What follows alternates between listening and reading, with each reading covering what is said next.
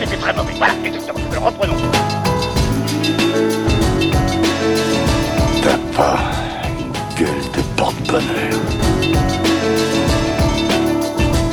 Vous savez, les avis, c'est comme les trous du cul. Tout le monde en a un. Bienvenue tout le monde à After Eight, épisode 119. After Eight est le talk show qui déconstruit la pop culture. On y parle de tout, ciné, comics, séries, bouquins. Et aujourd'hui, on va parler de ciné. Et c'est un Oh, oh, épisode... Tu le dis vite là. Hein. c'est un épisode un peu spécial. Alors vous entendez un peu le, le son de Noël derrière la voix de Benjamin François au loin. Ho ho ho ho Benji, comment ça va? Bah écoute Daniel, tu m'as fait regarder presque 8 merdes en l'espace d'une semaine. Je te laisse deviner comment ça va. Alors, tu es méchant parce que une année normale, on aurait eu 20 merdes à regarder. Oui, là- mais alors peut-être espacé, tu vois, sur l'espace de 6 mois, pas en une semaine. C'était. Oui, là on t'en a demandé peut-être un peu beaucoup parce que on se demandait, on se disait que ton confinement se passe trop bien. T'arrives- tu fais du kung-fu par euh, euh, par correspondance. du taekwondo, euh, s'il te plaît. Ouais, ouais, ouais, ouais. Enfin, tu fais, tu, tu, tu, tu arrives à t'occuper, t'arrives à aller à pied à Starbucks, ce qui paraît impossible euh, à Los Angeles. Et donc, on s'est dit qu'on va aller te gâcher un petit peu ton expérience. Ton niquer un petit confinement. peu mon Noël. parce que nous, on les a vus au fur et à mesure avec papa, que vous entendez? Hello Steph, comment ça va? Euh, écoute, euh, écoute, euh, ça va comme en 2020. Voilà. On va, on va, on va fusiller 2020 si vous êtes d'accord. Ouais, je pense qu'effectivement, euh, l'année mérite qu'on lui mette une balle dans la nuque, ouais. Et alors, Écoute, John Oliver dire- l'a déjà fait exploser, donc euh, je pense. J'ai que- envie de dire juste, c'est pas 2020 le responsable, c'est l'année chinoise. Parce que ça a commencé au moment du, du nouvel an chinois.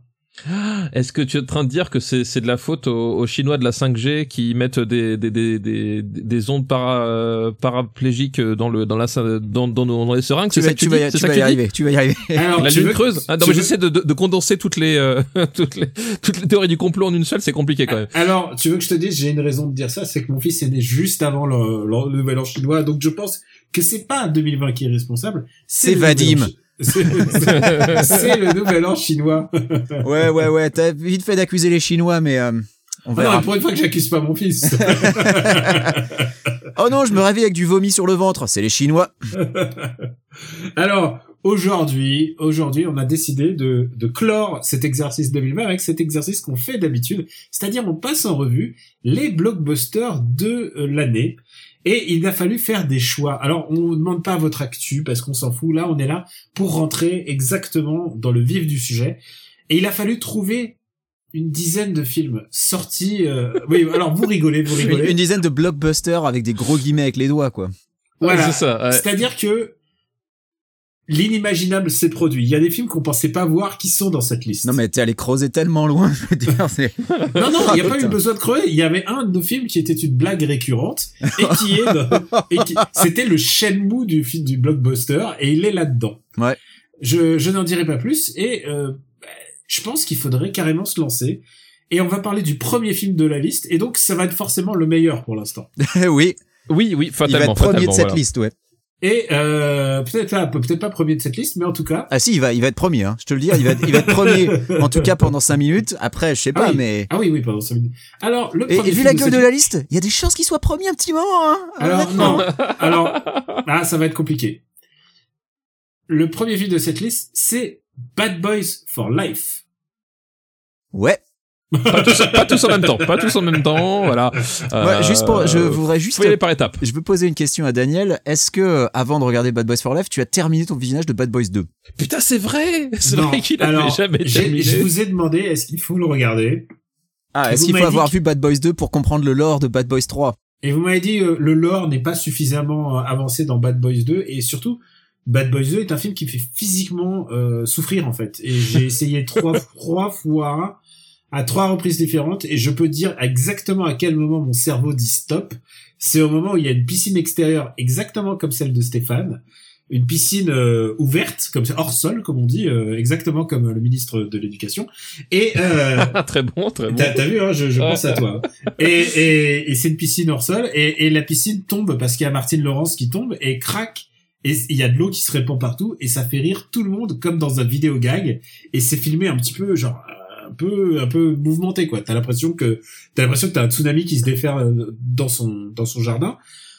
Voilà, c'est à ce moment-là où Bah, c'est Michael dit- Bay, quoi. Je veux dire, euh, Martin Lawrence largue une caisse, il filme ça comme une explosion nucléaire, donc euh, c'est normal. Alors, c'est Michael Bay, certes, mais euh, le responsable, c'est moi. C'est moi qui n'arrive pas à supporter au-delà. Euh, je veux pas blâmer Michael Bay pour ça.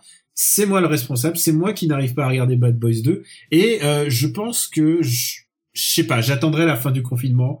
Euh, enfin, une hypothétique fin de confinement si si le, le virus n'a pas muté ou quelque chose comme ça. Mais en tout cas, Ouais. je veux T'es en train d'essayer de nous faire croire que euh, au, au moment où tu seras autorisé à aller dehors, à faire tout ce que tu veux de ta vie, tu vas réessayer de voir Bad Boys 2. Pourtant, j'ai fait des trucs hein, cette année, tu sais, des trucs Bah que ouais. j'avais pas fini. Hein. J'ai j'ai fini Final Fantasy 9 que j'avais jamais, j'aurais jamais imaginé que je je finirais un jour. Et là, voilà, bon. Euh, Donc je me suis dit, on va faire Bad Boys for Life, qui est quand même, euh, si je ne m'amuse, le blockbuster le plus vu dans le monde cette année. Euh, bah, l'est-il peut- peut-être. Vraiment Peut-être. Non, non, attends, euh, non, moins que Sonic, sérieux. Eh ben oui, Ah. donc Sonic. Ah, bah donc Sonic est plus devant. Sonic Ah non non, Sonic, Sonic est premier. Attends, bah écoute, ça mérite, ça mérite vérification. Voilà, podcast Euh, documenté, hein. Voilà, de culture documentée. On a fait Alors. notre travail. euh, Non mais je les avais vus, mais j'ai pas la mémoire des chiffres. 465 millions pour Bad Boys. Ouais. ce qui paraît ridicule par rapport aux Oni. Euh, Bah ouais, ouais. euh, ouais. Enfin, tu- je dirais pas ridicule. Par rapport à l'année dernière et les chiffres des films l'année dernière, oui. Et Sonic qui a fait que 320 millions. Sérieux Eh ben, c'est- le, c'est le champion du box-office de cette année, Bad Boys for La Life. Et voilà. On lui doit au moins le respect. Incroyable. Ça, c'est sûr. ouais. Incroyable. Euh, le deuxième respect, c'est que euh, il n'est pas réalisé par euh, Michael Bay. Il n'est pas Non. réalisé par Michael Bay, mais Michael Bay produit et fait un caméo. Attention. Oui, il- euh, le moment du mariage, je crois. Ah bah c'est ouais, lui le c'est lui le MC euh, dans, dans le mariage et je le vois passer à l'écran, je fais attends, j'ai bien vu là. J'ai bien oui, vu oui, qui effectivement. Ouais. c'est. Et Ouais, ouais tout ouais, à c'est fait. c'est Michael, euh, il s'est Moi, dit j'ai écoute, reconnu aussi le, le DJ aussi. À un moment, il y a, il y a un DJ, euh, DJ bah, il y a- Khaled. il y, a DJ Khaled ouais qui mais lui il a pas un rôle de DJ pour le coup, euh, il a le rôle de je me fais tabasser quoi donc euh, oui, voilà. Et euh, bon, on va. Bon, pour l'instant, c'est le premier de la liste. Mais est-ce que vous avez aimé ce film euh, Papa, commence. Non. pas mieux. je crois qu'on peut pas être plus plus plus rapide que ça. C'est-à-dire que c'est c'est un film euh, compliqué pour beaucoup de raisons. C'est un qui avait envie d'un nouveau Bad Boys personne. Euh, deux que c'est un film qui globalement passe tout son temps à faire faire semblant que Martin Lawrence ne pèse pas 120 kilos. Euh, c'est Martin Lawrence, il est filmé tout le temps de très très près et en contre-plongée pour qu'on ne voit pas son double menton en permanence. C'est c'est super frustrant euh, de d'imaginer les scènes alors que Bruce euh, Bruce Willis, Will Smith, lui est filmé normalement. Tu vois qu'à chaque fois Martin Lawrence, il a du mal à se déplacer, il a du mal à être là et qu'à chaque fois il y a le voilà, ils font tout un tout un pataquès. Enfin tu sais c'est c'est un- peu le complexe euh, euh, traditionnel de, de la star qui qui refuse euh, un peu la Steven Seagal en fait. Steven Seagal dans ses derniers films, il est filmé uniquement en très gros plans avec des inserts, une caméra qui bouge pour voir que pour pas qu'on qu'on comprenne qu'il arrive plus à se battre. Ben là c'est exactement pareil pendant tout le film quoi. Et alors, déjà j'apprécie pas spécialement Martin Lawrence en tant que tel, mais là c'est c'est encore plus pathétique parce que même quand il fait ses vannes, tu sens qu'il a plus envie d'être là. Enfin c'est vraiment c'est c'est une souffrance pour lui. J'ai l'impression d'être là euh, dans chaque plan quoi. Euh, Est-ce que c'est vraiment lui qui a qui a traîné la patte euh, dans ce projet? Parce que ce projet, on en parle depuis dix ans. Hein. Ça fait dix ans qu'on parle d'un Bad Boys 3 et, et qui n'arrivait pas à se monter pour des histoires de budget. Et alors, je trouve que visuellement, évidemment, euh, bah, dès que c'est plus Michael Bay, ça se voit en fait. C'est ça, ça éclate pas partout. C'est c'est un peu plus calme, quoi. Par contre c'est la direction de la photo est à peu près identique. Hein. Ah bah, le, c'est un film nostalgique de Bad Boys 2 et d'ailleurs, euh, bah les mecs ils chantent, euh, ils chantent le, le thème son, le, la chanson thème de Bad Boys et ça me fait, ça me fait bizarre d'entendre la chanson thème de Bad Boys parce que elle est intradiégétique en fait.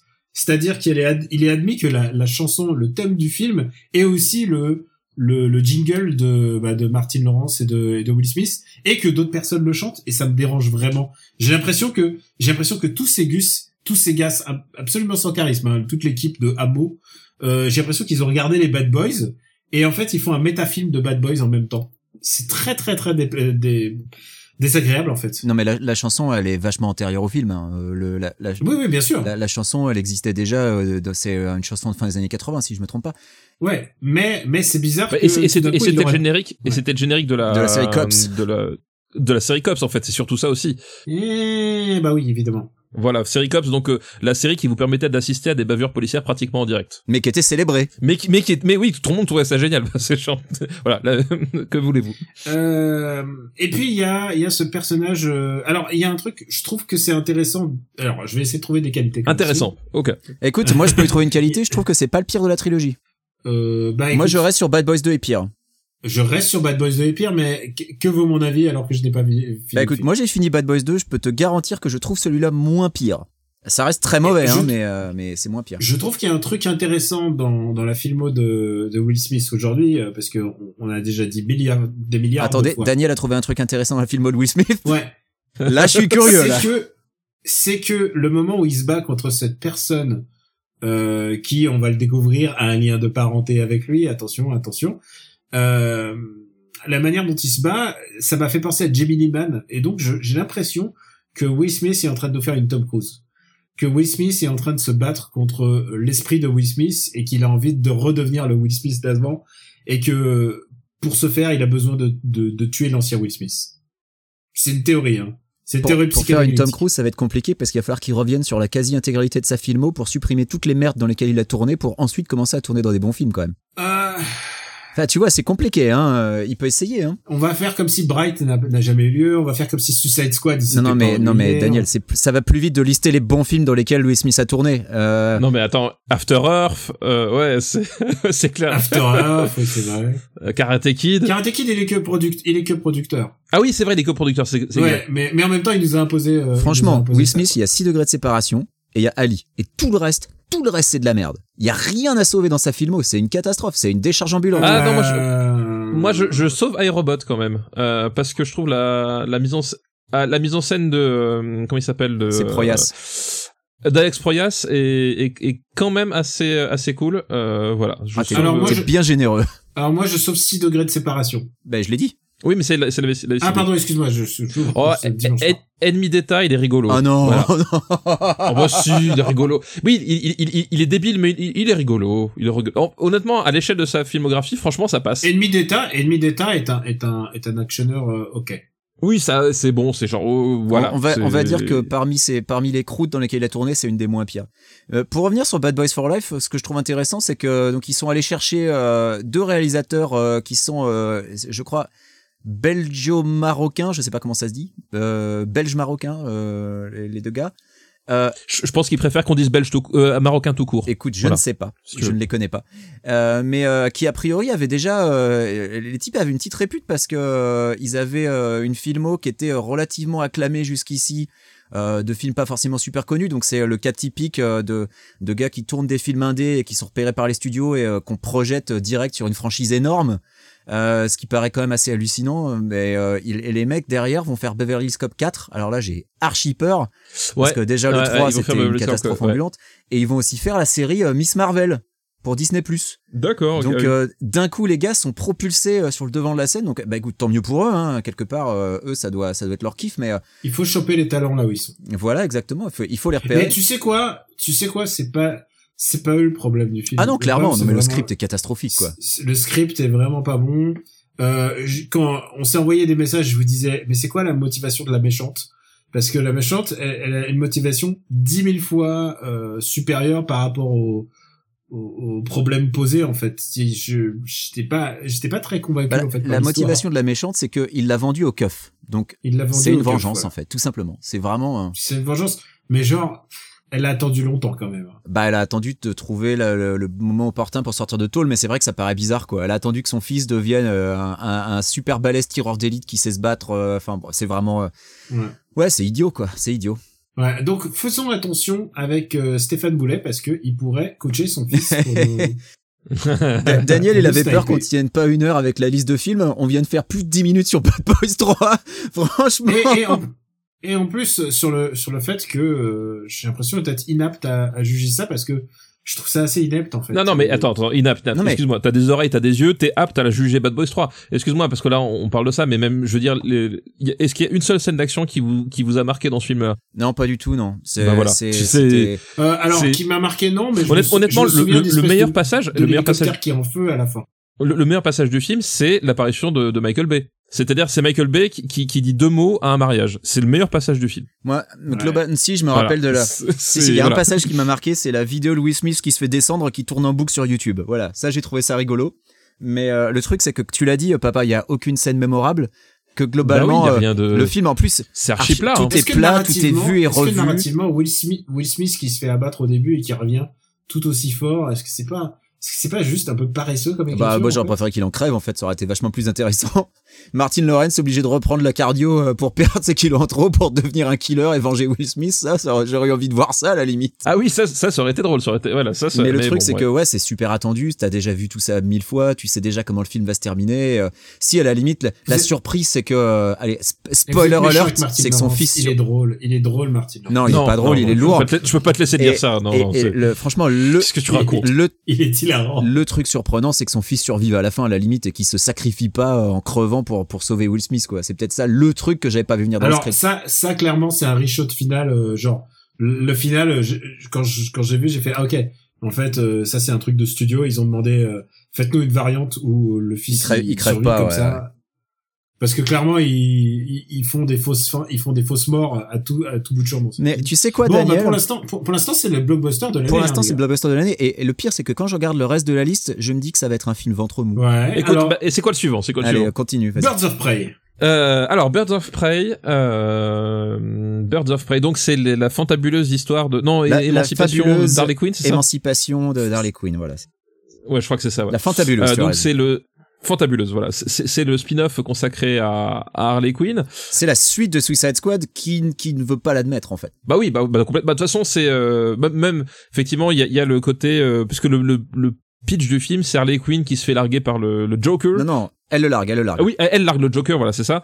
Et du coup, euh, et du coup, après, il y a une histoire de diamant qui se greffe, et puis euh, d'autres personnages secondaires, et puis du coup, elles vont former une équipe parce qu'elles ont pas le choix, mais en fait, elles, enfin bref, euh, ça fait tout un bordel. Et au milieu, il y a Ewan McGregor qui est là pour empocher son chèque, euh, parce que visiblement, il, il, il s'est dit, putain, si ça, si, si ça cartonne Mar- euh, Marvel d'ici, il faut que, il faut que j'ai ma part du gâteau, et il est en roue libre total, quoi. Mais en fait, ils se sont dit, euh, il nous faut un acteur anglais qui cabotine à mort en faisant n'importe quoi pour jouer le rôle du méchant, et euh, Kenneth Branagh est déjà pris dans Tenet. Donc, euh, c'est ouais, c'est un peu ça. Ouais.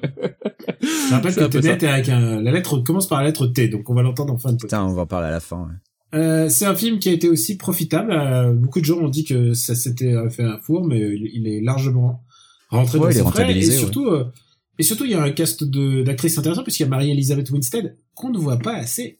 Ouais. Non, mais attends, non, non, non, il y a, y a Mary-Elizabeth Winstead, non, elle, elle est pas là. Elle est, elle est sous-exploitée. Elle a le meilleur personnage avec euh, le meilleur potentiel, mais complètement sous-exploité. son, son personnage en plus et c'est c'est tout le problème enfin honnêtement le, le, le, le- le truc c'est que à un moment donné on, on nous vend une sorte de, de Suicide Squad avec euh, avec des meufs le problème c'est qu'en fait l'équipe elle se déjà elle se forme dans le dans le dernier tiers du film c'est-à-dire il reste 20 minutes de Tout film le reste est consacré à Harley Quinn.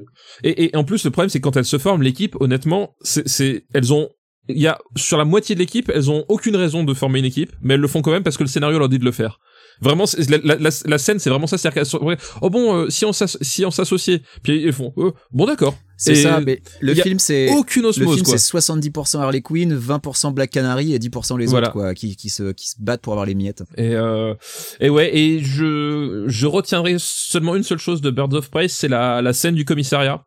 Euh, qui est euh, chorégraphiée par euh, Chad Stahelski du coup euh, c'est le seul moment que je trouve un peu sympa du film euh, voilà où elle débarque avec son son lance-grenade à paillettes euh, c'est le seul moment qui est un peu un peu cool et il est tellement cool ce moment que en fait globalement il le décline six fois dans le film euh, avec le même découpage le même rythme Mais moi, j'ai un problème même avec cette scène, en fait. C'est que tu sens que c'est bien chorégraphié, tu sens qu'il y a eu un effort particulier derrière, mais c'est filmé à la zob, en fait. Et du coup, c'est moche. Bah, cette scène-là, je trouve que ça passe en fait. Mais le problème, c'est que euh, après, derrière, ils, ils ont eu un petit moment comme ça qui fonctionnait et tout le film est sur le même credo et euh, et en fait plus ça va plus les scènes sont sont horribles je, trou- je trouve que c'est la scène la mieux montée du film honnêtement la la, la, la scène du de fin là où ils sont dans l'espèce de euh, c'est quoi c'est de trucs qui tournent de manège avec les, les marteaux et tout c'est le montage est, euh, ça m'a rappelé, voilà. euh, ça m'a rappelé le, le manège dans lequel tu, tu vas dans Arkham Knight.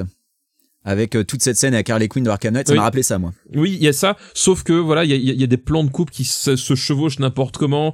Euh, voilà, la, la fin, elle est, elle est Et illisible. puis, puis la baston est nulle. enfin, c'est genre les méchants, ils attaquent un Oui, par oui. un. Enfin, c'est vraiment. Oui, euh, tu, et, tu, et, tu, et tu sens que globalement sur le sur le casting, il y a que euh, Margot Robbie qui a été euh, entraînée par euh, Chad Stahelski. Toutes les autres, savent pas se euh, battre. elles font ce Ouais. qu'elles peuvent. Ouais, toutes les autres savent pas se battre. Elles sont elles sont en mode Mila Jovovich quoi. Enfin c'est Et même Marie-Elisabeth Winstead, quoi. Enfin, bah après, euh, elle, elle tire au... À l'arbalète. Mais Arbalète. Huntress, en théorie, est censé savoir se battre aussi, donc euh, Bah c'est oui, un gros fait. problème, quoi. Mais bah après, même sans se baser sur les personnages du comics, globalement, les autres savent pas se battre et c'est quand même problématique. Alors, euh, il y a, faut voir aussi les qualités de ce film. Et les qualités, c'est que Jared Leto n'est pas là. C'est grosse qualité. ça c'est vrai. grosse qualité. Grosse, grosse Jared. Leto s'est fait dégager direct et euh, Ni Jay Courtney, d'ailleurs. hein, je- c'est Oui, vrai. autre grosse qualité. Euh, c'est le problème, c'est que pff, bah c'est un film qui veut être trop de choses et en fait il met trop de place, trop de temps à Margot Robbie, et, enfin à, à Harley Quinn et en fait pas assez de temps à l'équipe. Et du coup, ça se sent vraiment dans l'alchimie globale. Enfin, la, la scène de fin, elle arrive vraiment genre, euh, ok, bah c'est bon, Ouais, la puis- scène de fin. Tout le monde s'unit. euh, Je suis- pas très convaincu. Puis c'est le film clin d'œil par par excellence, c'est-à-dire que euh, l'utilisation de la voix off, des références, enfin enfin c'est vraiment euh, c'est un film euh, Ready Player One style en fait. C'est-à-dire qu'il veut tellement sûr que tu comprends la blague, que tu comprends les références, que tu comprends le truc, qu'il va te l'expliquer trois fois, que tu vas l'avoir visuellement, que tu vas l'avoir par la voix off et que tu vas l'avoir par la, le, le dialogue de réaction des personnages qui ont qui ont vu la blague. Et, Euh, au bout d'un moment, c'est bon c'est dommage d'ailleurs. C'est dommage d'ailleurs parce que euh, le, le film entier du point de vue de Margot Robbie euh, en, euh, en, en narrateur euh, pas fiable, euh, qui rajoute en plus les effets comiques et tout, ça aurait pu avoir ajouté un petit quelque chose.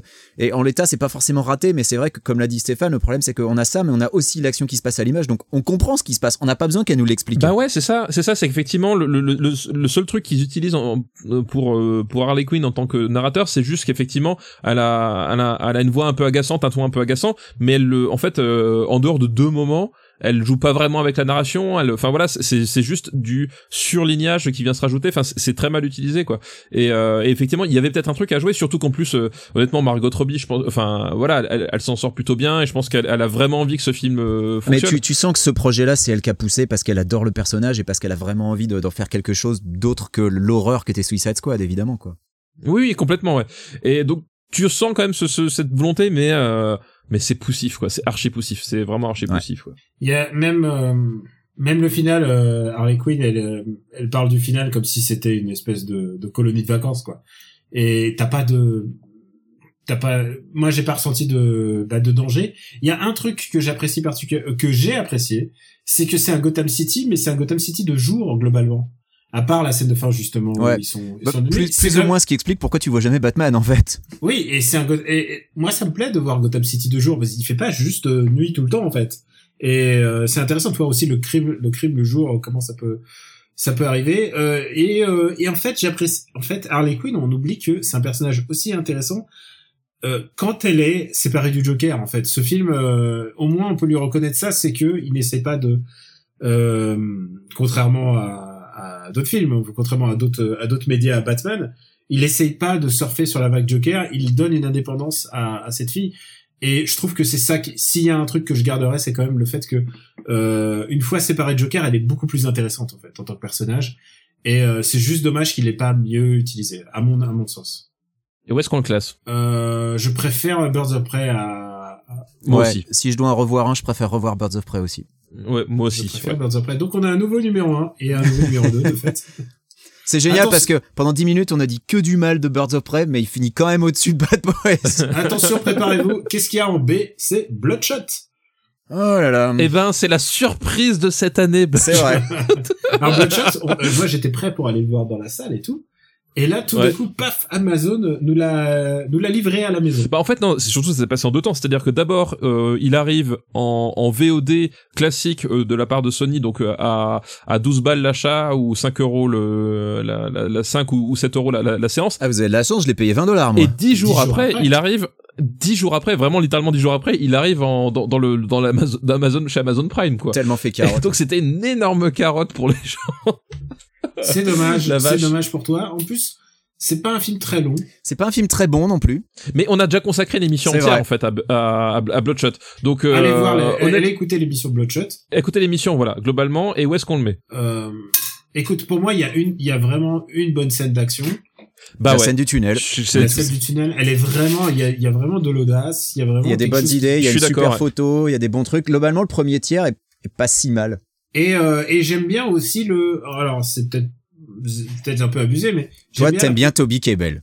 Alors, je- alors déjà, c'est un film, c'est un film où Toby Kebbell est dedans, donc c'est le signe quand même que que, que c'est de la qualité. Amazon ils ont Amazon ils se sont dit achetez ce film. Achetez ça. Toby Kebbell qui danse sur Psycho Killer, évidemment, ça, c'est Oui, c'est du Daniel, c'est du. Daniel Core. Mais, mais, je vais vous dire un truc, j'aime bien une partie de la production value. Je trouve que les uniformes sont pas mal. Je trouve que leur base est pas mal pour un film de cette envergure, de ce budget. Euh, C'est-à-dire, on, parle d'un film à 40 millions seulement. C'est, c'est la moitié de, de ce que coûte euh, Birds of Prey. Je trouve que c'est pas si mal. Voilà. C'est la moitié de ce Euh, qu'a coûté une minute de la bataille finale de Avengers Endgame. Et exactement.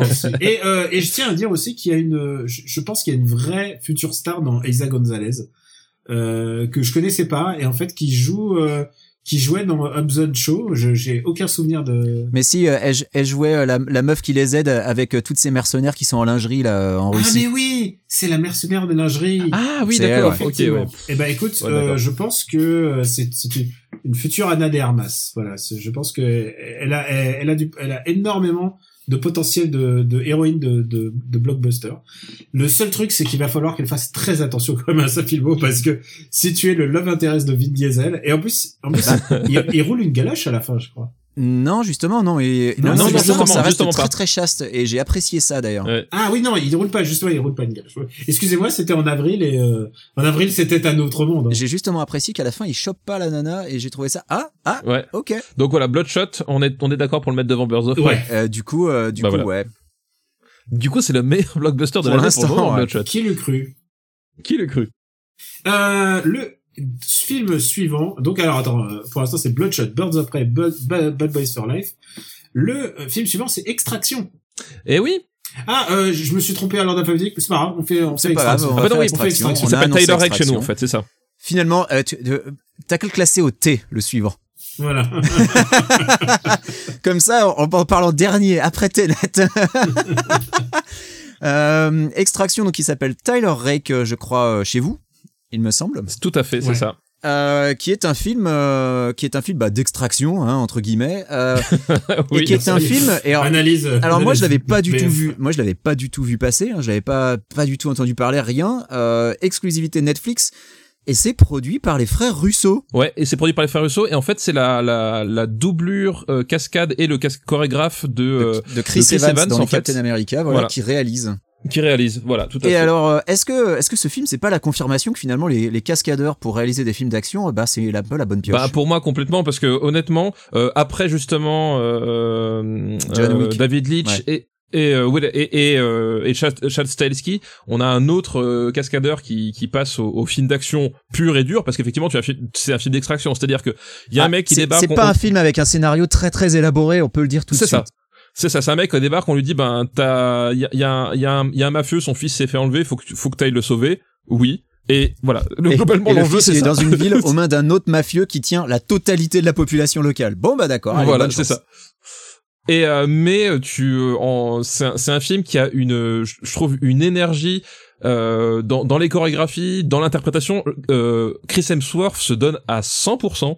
Euh, tu sens qu'il kiffe foutre des balayettes à des enfants de 10 ans. Enfin, Ah, ouais, vraiment, il y a un cette truc. scène euh, où il tabasse des enfants est formidable. Mais moi, si tu veux, le, moi, le, le truc qui m'a vraiment, euh, qui m'a vraiment fait faire, oh, c'est euh, la, la première scène justement, bah, euh, celle où il va récupérer le gamin. Oui. Et où il fait exactement ce que fait John Wick. Une balle dans le bide, une balle dans la tête. Pour tous les terroristes. Et j'étais là. je connais cette technique. J'ai déjà vu ça quelque part. Voilà. Et, et vraiment il y a voilà il y a toute cette euh, toute cette énergie dans la mise en scène. Euh, Enfin voilà il y a y a, y a je trouve que c'est un c'est un un film d'action comme j'aime comme je veux les voir. C'est-à-dire que c'est un type qui qui va pas chercher à, te- raconter euh, un truc pour faire genre oui attention c'est plus qu'un film d'action voyez. Non c'est- on, est là pour faire un film d'action pour faire un film euh, comme on ferait finalement un- une comédie musicale mais avec des gens qui se bastonnent et qui se foutent des headshots. Euh, et je trouve ça vachement cool. Et surtout j'ai adoré en fait le le personnage de de l'autre finalement le, le Ah, le, l'autre, le- le, Special Ops. euh, voilà le spécial ops de- du camp adverse en fait puisque évidemment le voilà, et voilà, Saju exactement. J'adorais le personnage de Saju qui en fait euh, est la némésis du coup du personnage de, de, de, Chris Hemsworth et en fait va se développer entre eux une, une relation que je trouve vachement intéressante et je trouve le, personnage en fait super euh, super touchant au final euh, dans dans son parcours personnel puis même jusque dans son dans son dans son jusqu'au boutisme de sa façon d'assumer les, choses pour essayer euh, bah voilà de d'accomplir sa mission mais surtout bah, d'accomplir sa mission parce qu'il a il a un enjeu personnel dedans aussi quoi et et j'ai adoré la relation entre les deux personnages c'est des trucs très très bêtes euh, mais qui euh, qui donne vraiment cette petite alchimie qui fait que euh, qui fait que c'est ça fonctionne quoi et que c'est cool. C'est un vrai chouette film. Sur la représentation du pays, bon, Pas, pas super sur la représentation ça du reste pays. quand même Voilà, Chris c'est- Hemsworth qui débarque dans Au au Bangladesh. Bangladesh et euh, ils ont pris le Bangladesh parce que sans doute ça devait coûter moins cher, c'est plus exotique, euh, on peut faire un- peut-être qu'il y a de l'argent indien aussi dans l'affaire, donc il fallait peut-être pas faire passer l'Inde pour un pays, euh, tu vois, trop. euh, Ouais. Donc le Bangladesh c'était bien. Et, je- et, et en plus, il, dev- il arrive un peu en, en white savior de ouf. Oh bah complètement, ouais. Mais, mais il faut pas oublier que euh, son opératrice, c'est quand même Goldshifte euh, Farhani. Oui, Et oui, tout tout, à film fait. avec ouais. Goldshifte Farhani, euh, euh, plus 10 pour moi dans, dans mon cœur. Complètement. Euh, c'est un film que euh, d'une violence, par contre, je pense que c'est le film le plus violent de ce top. Oui. Ah bah, euh, pour oui, oui, moi, oui, Bah écoute, oui. une année sans John Wick, euh, écoute, ça va être celui-là, le film le plus violent, je pense. Euh, les, il y a quoi? Il y a 30 minutes d'action non-stop à la fin? Enfin, c'est c'est complètement ahurissant. Oui, quoi. ouais, ouais.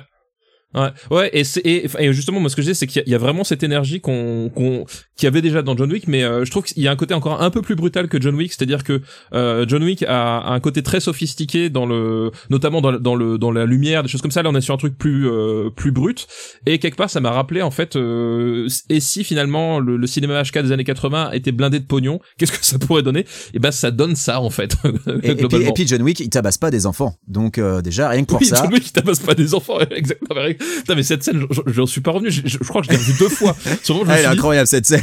je me suis dit, mais qu'est-ce qu'il fait? Mais qu'est-ce qu'ils font? Et putain, c'est c'est hallucinant, quoi.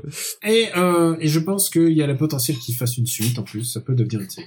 Bah, je- alors, je crois qu'à Alors, priori. je sais pas trop comment ils vont faire une suite du coup, euh, quand même. Alors, figure-toi, ah, j'ai j'ai vu, j'ai Je veux pas trop spoiler, mais Ouais. euh, j'ai vu le collecteur de dettes avec Scott Atkins euh, récemment. Ils avaient un peu le- le- le- la, la même configuration, le même problème. Ça leur a pas posé problème. Voilà. d'accord. bon bah écoute, dans ce cas-là, Tu sais, tant que t'as pas vu le corps, hein, comme on dit. Euh, alors, on est tous d'accord que Extraction, c'est... on va tout en haut. Ah bah, tout en haut, oui.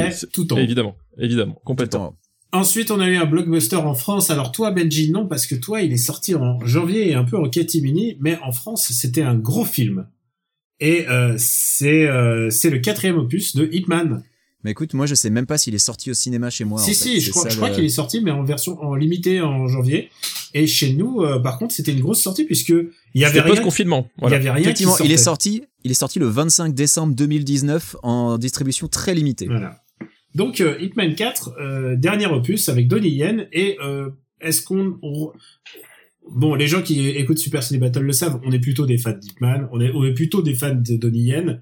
Euh, où est-ce qu'on le met par rapport aux autres Hitman? Est-ce que est-ce que c'est mieux que le 3 Est-ce que c'est mieux que le est-ce que c'est mieux que les autres? C'est un autre film puisque c'est l'histoire quand même de Donnie Yen donc euh, qui joue Hitman qui est vieux et on le voit beaucoup malade en fait dans ce film. Et, euh, et en général, bah, c'est compliqué toujours de faire des films de kung-fu euh, avec euh, avec des héros malades. Et je trouve que c'est l'avantage de Donnie Yen, c'est qu'il sait jouer la comédie. Oui.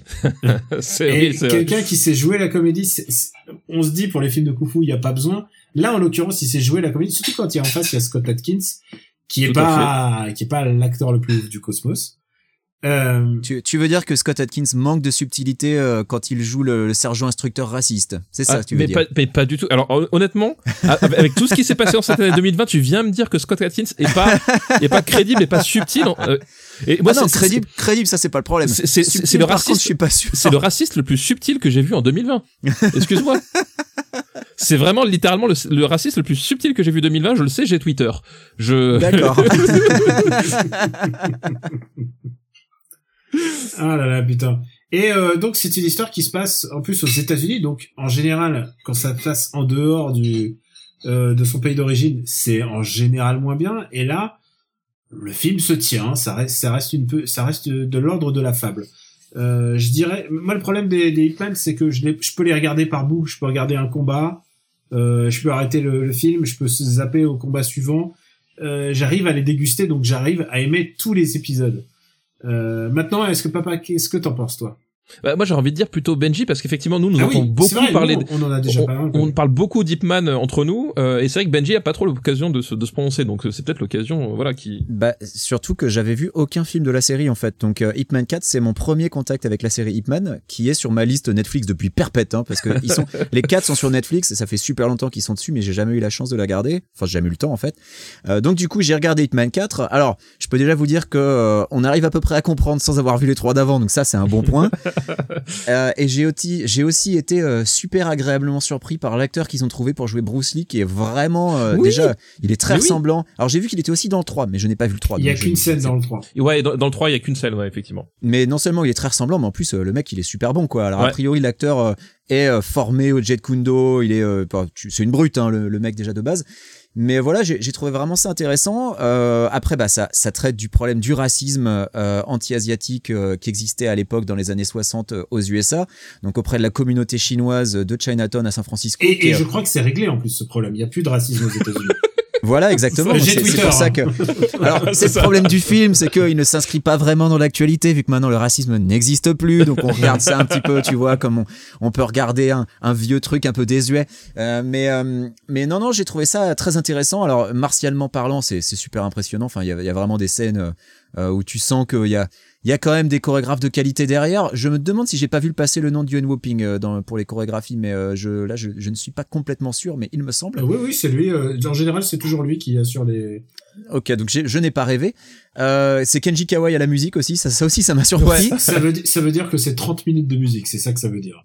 en gros, qui tourne en boucle. Euh, mais euh, mais non non, globalement j'ai trouvé ça vraiment chouette. Euh, et puis euh, puis oui, puis voir un gros raciste se faire casser la gueule, ça fait toujours du bien. Donc Bah, euh, c'est ça ça. ça. Ça ne m'a pas déplu. J'étais euh, j'ai passé un très bon moment devant ce film et je suis d'autant plus impatient de regarder les trois d'avant.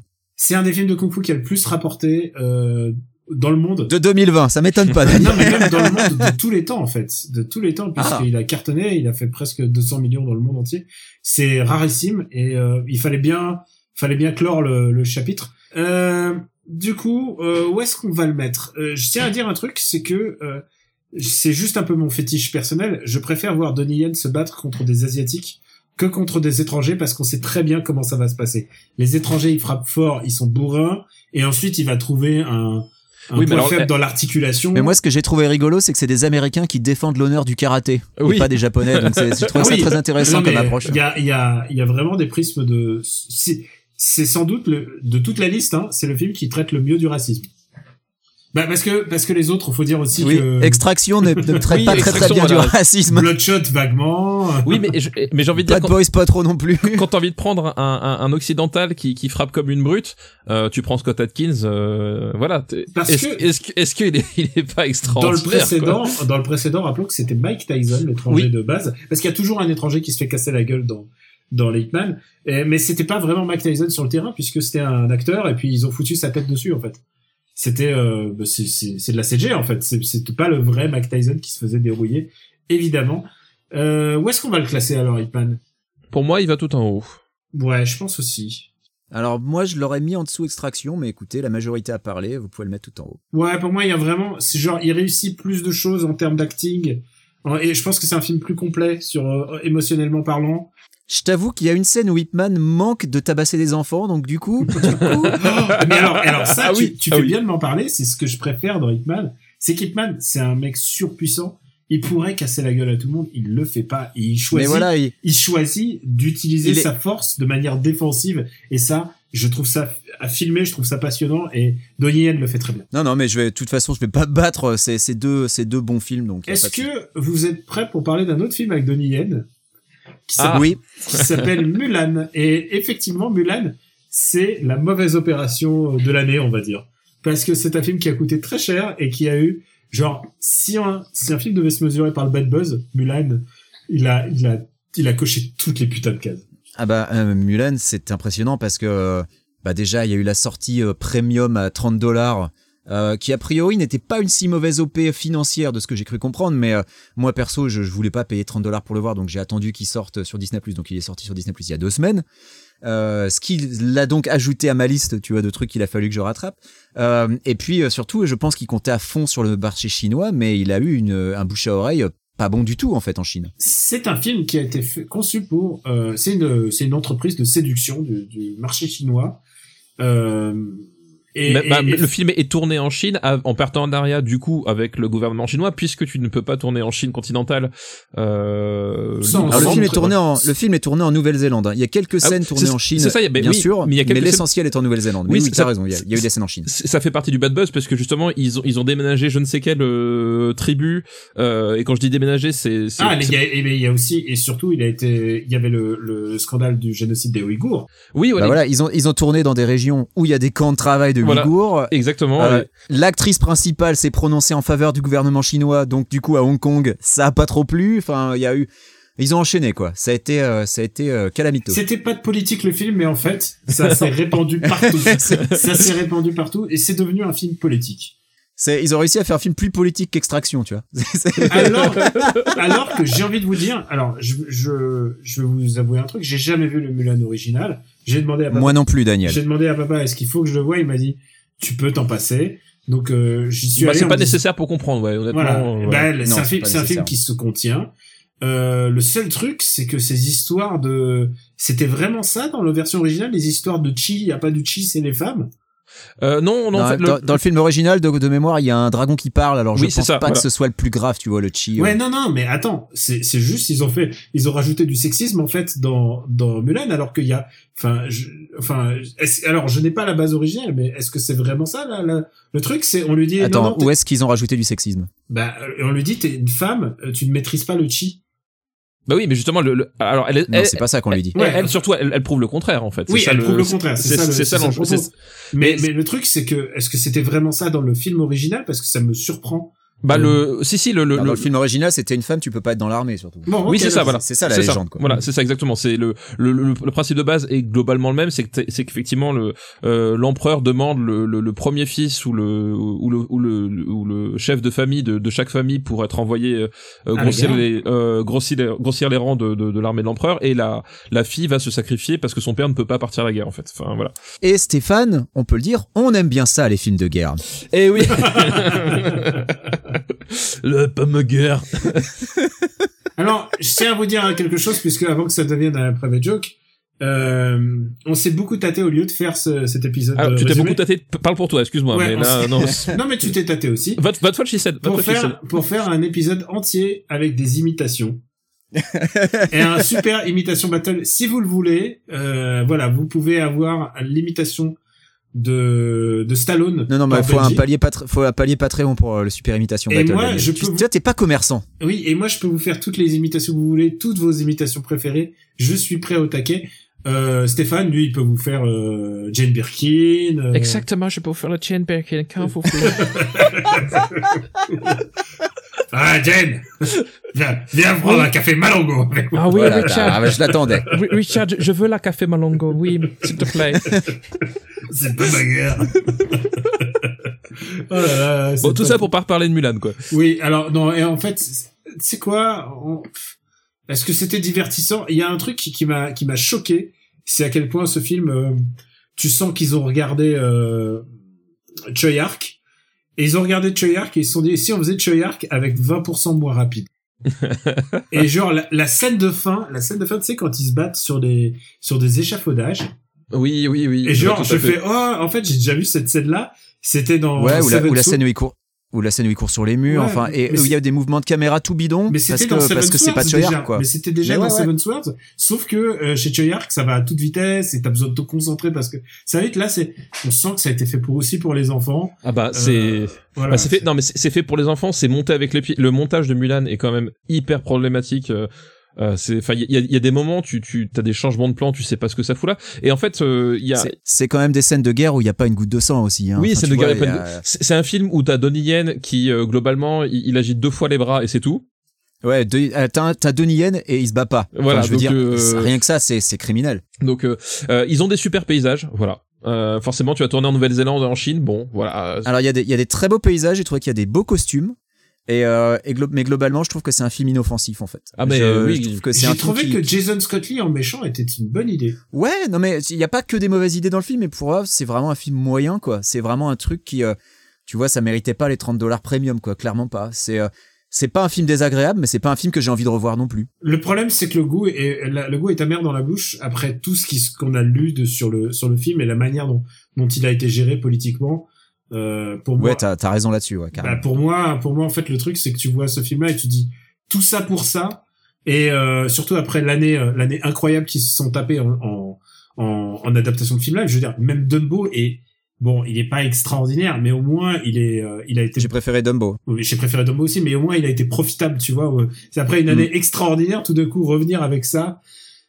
Je sais pas exactement quelles étaient leurs attentes euh, sur Mulan. euh, Bah, je pense qu'elles étaient assez, je pense qu'elles étaient assez balèzes. Je pense qu'effectivement, le, le, le fait de, de, du ticket premium à 30 dollars, c'était un, un, un, vrai, Pour qu'ils se sentent assez en confiance pour ça, t'as ouais, raison. Ouais. ouais. Je pense que c'était un, un, un- c'était pas un geste désespéré. Au contraire, c'était genre, ouais, euh, les gens vont payer 30 dollars pour Mulan. Je pense que c'était ça l'idée. Hein. Euh, bon. Voilà, du coup, euh, mais c'est vrai que le, le film, euh, honnêtement, c'est pas, c'est pas exécrable. Euh, Je m'attendais à pire. hein. Je m'attendais vraiment à pire. c'est c'est juste que on l'a dit c'est c'est c'est c'est c'est mal monté euh, tu tu vois le- tu vois l'argent à l'écran mais il y a y a rien de très extraordinaire le, le personnage de Kong Lee est, est, est pas est pas inintéressant par exemple tu vois mais euh, Oui. mais globalement c'est Il est dans, il est dans le film original, le personnage de Gong Li? Je me rappelle plus euh, honnêtement euh, Parce que moi, ça m'a fait, ça m'a fait très plaisir de revoir. Je, je suis Voilà. Ah, ça fait toujours plaisir de voir Gong mais tu vois c'est c'est c'est c'est c'est pas très bien raconté enfin c'est c'est très poussif euh, voilà je, 30 dollars clairement pas si t'as une, une soirée à perdre avec des gamins pourquoi pas mais voilà c'est pas tu vois ça va pas plus loin que ça Ouais, bah ma- maintenant qu'il est filé sur Disney Plus euh, entre guillemets gratuit, euh, Il a sa place. abonnement, voilà, tu tu peux le regarder sans déplaisir, mais euh, ouais Bon, non. où est-ce qu'on classe, 30 dollars où est-ce pour qu'on ça. classe Mulan? Est-ce que c'est mieux que Bloodshot? Je pense que j'aurais moins de mal à revoir Mulan que Bloodshot, mais ça va certainement Ah, pas au-dessus d'extraction, ça c'est sûr. Moi, oui je- c'est sûr ça reste sous Je crois que je préférais revoir Bloodshot. ah putain alors c'est sur moi que ça que je dois trancher c'est ça? Ouais, mais Ouais. ça se joue pas, Moi- ça se joue pas ailleurs. Moi je le mets entre extraction et Bloodshot. Euh, Moi, mais entre ouais. Bloodshot et Birds of Prey. bah disons qu'en fait si tu veux euh, je trouve que euh, pff, ah ouais c'est chaud moi j'aurais tendance à dire finalement que Bloodshot a plus de raisons pour- de son pour son ratage que, que Mulan en fait c'est au moment Mulan il y a, il y a comme tu l'as dit il y a, un- il y a un côté tout ça pour ça et, euh, Ok. qui fait que bon. voilà C'est Bloodshot qui gagne de, sur ce. voilà C'est, des phrases qu'on entend. Et pour l'instant, Bloodshot est encore sur le podium. Bloodshot dans le top 3. Attention. Non mais je, je vais pas me battre parce que Mulan, si tu veux, après l'avoir vu, mon mon premier réflexe ça a été, c'est pas si pire, mais c'est vraiment du milieu de classement quoi. ouais c'est ça ouais On va accélérer le pas parce que vient le moment de l'arlésienne de, de, Oh, de ce podcast. c'est New Mutants. et oui il est sorti il est sorti alors ça surtout, il franchement, est sorti alors que tous les personnes d'autres n'est sorti. alors que personne d'autre Non, mais- n'est sorti c'est ça qui est de ma il avait et sa pour le carte à coup- jouer. Hein. New Mutants aussi euh, dans la famille tout ça pour ça, il est assez balèze pour le coup là. Alors là, euh, oui complètement oh nom ouais. de dieu quoi. C'est un vrai tout ça pour ça. Et en plus, euh, ce, qui, ce qui est intéressant, c'est que euh, j'espère que ça ne va pas tuer la carrière de tous les gens impliqués. Et Anna Taylor-Joy cartonne Non, en ce moment avec euh, Voilà. Queen's Gambit. J'ai envie de dire tant mieux pour elle parce que son personnage dans le film, oui non mais mon dieu, Alors, mais mon ils en ont fait quelqu'un d'un petit, un chouïa raci- Détestable. un petit peu raciste sur les bords. Ah mais complètement, non ce mais est- attends. ce qui je, je ne me souviens pas être un trait de caractère d'Iliana. Alors Non, évidemment pour moi, euh, je, je sais pas pour vous, euh, je pense pas pour papa. Moi, les New Mutants, c'est vraiment un truc que je lisais quand j'étais ado. Euh, j'a- J'adorais ça. C'est un, c'est un une BD de un comics de Chris Claremont. Et euh, et, et j'étais et j'étais surpris à quel point ils ont vraiment bien suivi. euh, ils ont bien bien essayé de reproduire les personnages, c'est-à-dire ils ressemblent à des personnages de BD. Euh, le mec qui fait euh, Sam, Sam Guthrie, il ressemble à Sam Guthrie. Iliana, elle ressemble à Iliana. Euh, Macy Williams, elle ressemble à Wolfsbane. Euh, et puis qui y avait d'autres? Je crois qu'il y avait Moonstar aussi. Donc Il y Moonstar, a, il y, a, il y a Danny Moonstar, bah c'est un peu, c'est un peu elle la personnage et principal. en c'est fait. Moonstar, ça, voilà. Moonstar Ouais. est la, la principale. Donc jusque là tout va bien. Et puis là, tout d'un coup, je vois Roberto da Costa, qui est quand même un Brésilien euh, dans le comics originel, qui est brésilien ici aussi, sauf que il est, il- ils auraient pu, ils auraient pu le mettre de la même couleur de peau. Et là, c'est c'est ce moment-là, genre, c'est là que ça dérape. Tu fais ah merde, pourquoi ils ont pas pris un, pourquoi il y avait l'occasion de mettre au moins un, d'être un peu fidèle à la BD et en plus d'avoir un noir dans cette équipe et ils l'ont pas fait. Et alors je m'interroge pourquoi en fait cette démarche, pourquoi c'était l'occasion de le faire? Et ensuite, quand j'ai vu ensuite que vient euh, arrive le personnage de Cecilia Reyes, donc le médecin. La médecin, euh, normalement, elle est portoricaine, et là, c'était le moment de prendre une portoricaine, et non. Et, euh, et, il y a, et, et du coup, et au bout, au bout d'un moment, je me dis merde, ce film part, euh, part en sucette en fait.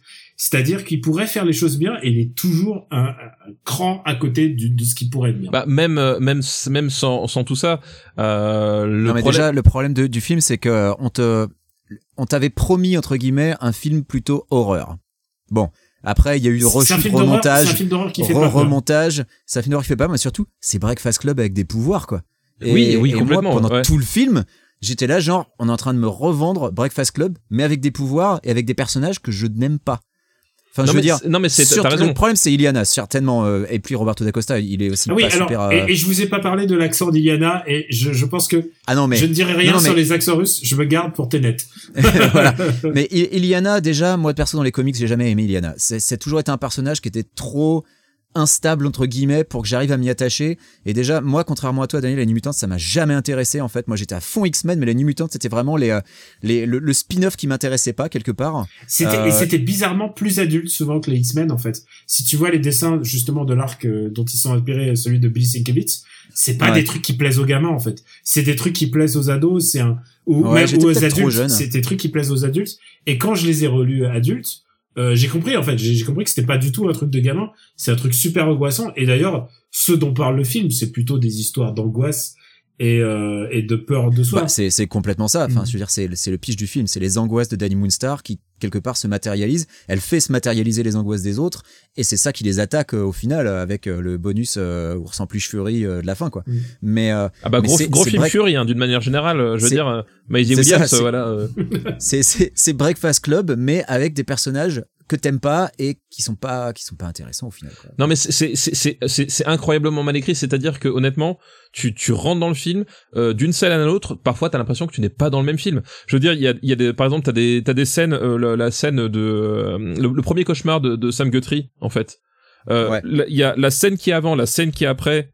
Il y a aucun lien avec cette scène-là. Et plus tard dans le film, Sam Guthrie ne fait jamais référence au cauchemar qu'il a eu dans sa dans la laverie. Tu vois. Oui, c'est vrai. Ouais. T'as, t'as, t'as, t'as plein de scènes comme ça qui sont posées au milieu du film, euh, qui, qui sont là et qui au final ne servent à rien d'autre que juste la, l'existence de la scène, en elle-même. Et euh, t'as l'impression que d'une scène sur l'autre, en fait, les, les mecs débarquent et redécouvrent le film à chaque fois. Enfin, et euh, tout est comme ça. C'est, c'est, enfin, tu, tu sens les réécritures, tu sens les remontages, tu sens, Et voilà. il faut il faut le dire quelque chose, c'est que ce film a été remonté, et re- remonté, etc. Mais si le film sort aujourd'hui, c'est grâce à Disney, puisqu'en fait c'était Fox qui voulait, euh, qui a mis le lever le pied et qui avait tout fait pour euh, s'aborder le projet, qui voulait le, le le remonter encore une fois, refaire des trucs. Et là Disney ils ont fait non non, tu fais ton direct. Techniquement, on a le direct, on a le film final de Josh Boone. C'est ce qu'il arrête pas de dire, ouais, Josh Boone, bah, du coup, C'est bah, le film, c'est le film final, et donc on ne peut juger que ce film final là. Et euh, voilà. Ouais, non, mais voilà. Mais honnêtement, ça, ça y est pas. Et euh, enfin, en tant que film d'action, ça fonctionne très mal. En tant que que- qu'on a dit que que rip-off de Breakfast Club, les personnages.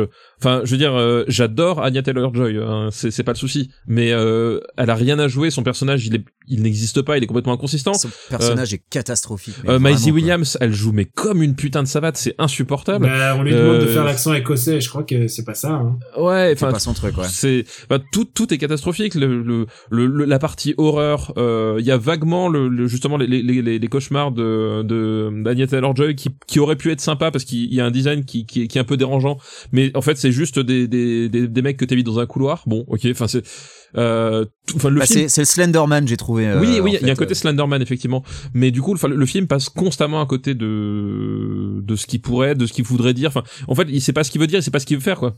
Le film fait une très très rapide allusion à Logan en fait, où tu vois euh, Oui, euh, la, oui, la scène les avec les, flashbacks. les enfants mutants, voilà, fait, de, ouais, de, ouais, de ouais. X23. Mais tu te dis mais qu'est-ce que ça fout là au final? Alors non, mais- après, quand tu te renseignes, tu te rends compte qu'il y avait des références à X-Men ils et à ont voulu Deadpool. le faire, ils ont voulu créer un, enfin, refaire leur Non, mais- multivers et tout. Mais il devait y avoir des références aux X-Men et à Deadpool qu'on dégageait euh, du montage final. euh, je sais pas trop pourquoi, si c'était Fox, si c'était Disney. Enfin, on, on le saura jamais, ou peut-être on le saura dans 10 ans. Mais est-ce qu'on a envie de le savoir? Je crois que je m'en fous en fait. C'est ça le problème, c'est que ce Alors, film, Où est-ce qu'on ce classe film, je m'en bats la race Alors, complet au Benji, final. où est-ce qu'on met New Mutants? Est-ce qu'on le met Euh, Est-ce qu'il va au-dessus de Birds of Prey? Non, Pour moi, c'est en dessous de Birds of Prey. pour moi aussi. Est-ce qu'il est au-dessus ou au-dessous de Bad Boys for Life? Pour moi, il est au-dessus. Je le mets au-dessus de Bad Boys for Life pour le design de certains monstres, mais de, de pas grand Moi, chose. j'étais Ouais. content, j'étais content de voir Sam Guthrie voler à la fin. Je me suis dit, ah, c'est cool. Bon, excusez-moi, voilà, ok. excusez-moi, j'ai mes Non, petites mais- Bon argument. de fan. Bon argument, voilà. Euh, Écoute, j'étais euh, j'étais content de voir l'amourette entre euh, entre Wolfsbane et euh, et Moonstar. Ah, c'est vrai, c'est vrai qu'ils ont, ils ont, ils ont rajouté ça.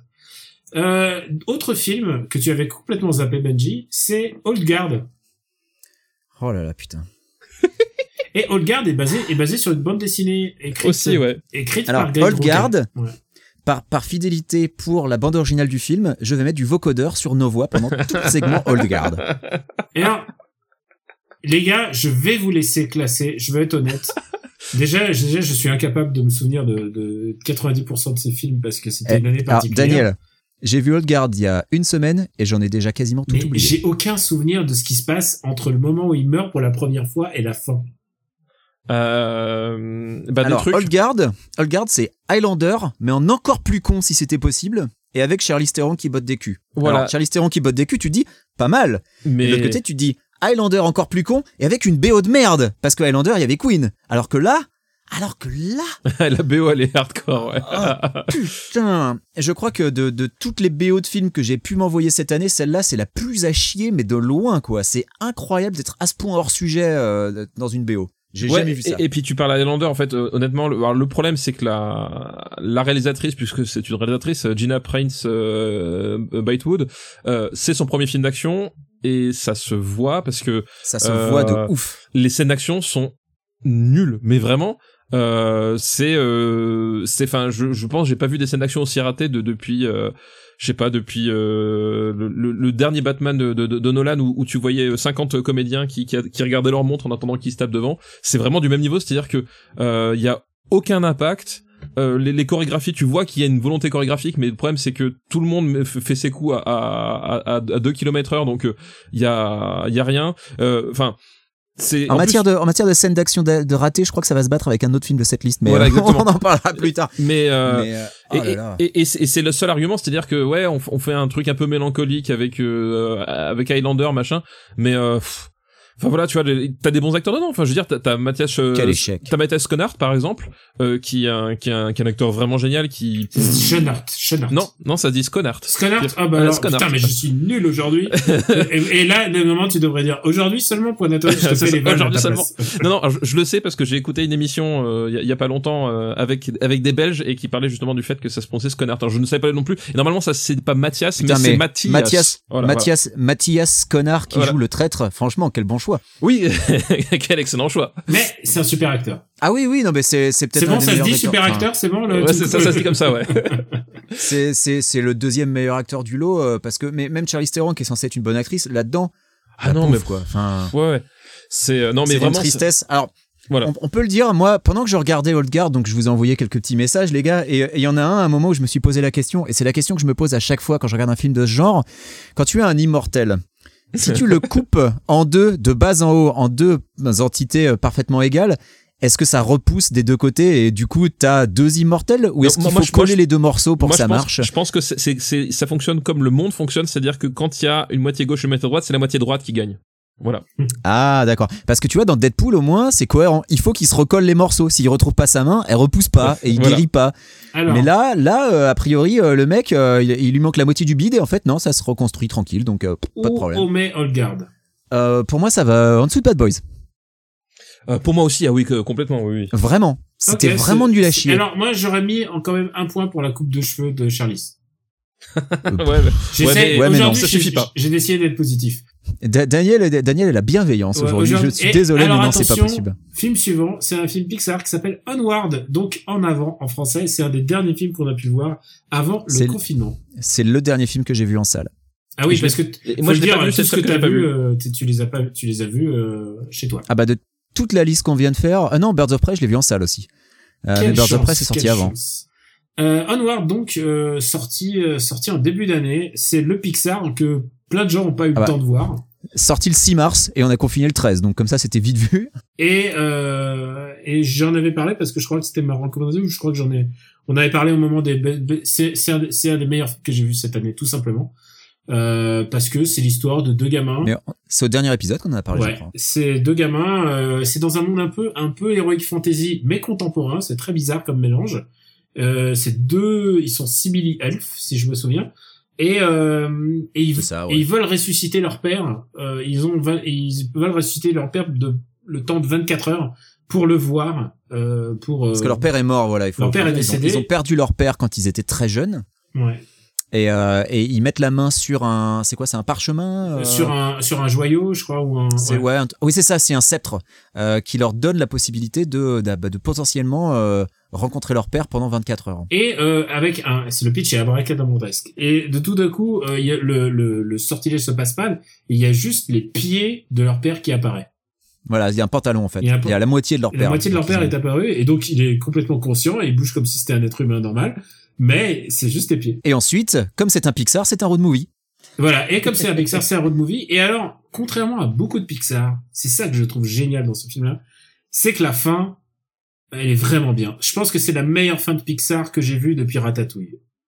Vraiment, Alors, euh, Alors, jurisprudence Toy Story 3, j'invoque, mais. Mais Toy euh, Story 3, en fait, oui, c'est vrai qu'il y a Toy Story 3. Mais il y a, La fin de Toy Story 3 la est fin- quand mais, même. mais la fin de Toy Story 3, déjà, il faut parler de la fin 1 ou de la fin 2. Euh, tu vois, je trouve qu'il y a deux fins déjà dans Toy Story. je vois ce que tu veux dire. Mais pour revenir à Onward, je suis d'accord avec toi. La fin, c'est vraiment le truc qui, euh, parce que je trouve qu'il y a un peu un ventre mou dans, dans Onward à un moment. euh, Ouais, c'est de la poursuite. Et se cou- il y a un groupe qui court après l'autre. J'adore le, le personnage de la Manticore euh, serveuse dans le resto. C'est vraiment un la super Manticore, perso. elle est, elle est, elle est, elle est super. Elle est, elle est jouée par Octavia Spencer. Ouais. Euh, voilà. Et en plus, les deux, ils sont charmants. C'est Tom Holland et Chris Pratt qui font, qui font comme ils peuvent et tout. Il y a des policiers rigolos. To- Tom, euh, Chris Pratt euh, charmant. Bah putain, il faudra. Non, mais il est, Faut, faut entendre c'est un- c'est- C'est bon comédien. Il y a un truc qui est Alors, marrant, Chris c'est Pratt, que un bon comédien, plus- faut l'entendre tous les jours. Ok. wow, wow. Écoute, il est pas mauvais dans Parks and Rec. Euh, Il y a, il y a on un truc des qui- choses. Mais il joue est- un connard, non? Oui. Bah Il y a voilà. un truc qui est marrant. Il joue un, en fait, c'est un connard au début qui ensuite euh, se rend compte qu'il a été un connard et qui devient juste un débile. Et il joue très bien le débile. Il joue très bien. Ouais, bah ça Euh, je comprends, ouais.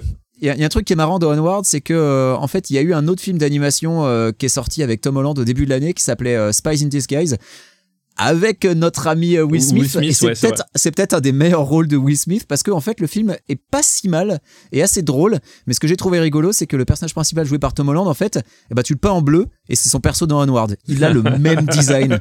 Tu le peins en bleu avec des oreilles pointues et c'est la même chose. Donc ça m'a fait rigoler parce que bah c'est Tom Holland dans les deux cas en fait. Voilà. Steph, toi, tu l'as vu aussi. Non, je l'ai pas vu moi. Tu l'as pas vu? Ah, c'est à nous, à toi, Benji, et à moi de le classer. Ouais. alors. Ah bah ça va assez haut quand même. Pour C'est c'est moi, quand même. pour euh, moi, c'est le meilleur film de l'année, donc c'est ça va au-dessus d'Hitman 4. Alors pour moi ça va quand même pas aussi haut que ça parce que j'ai quand même des réserves. Euh, en sortant j'étais un peu déçu.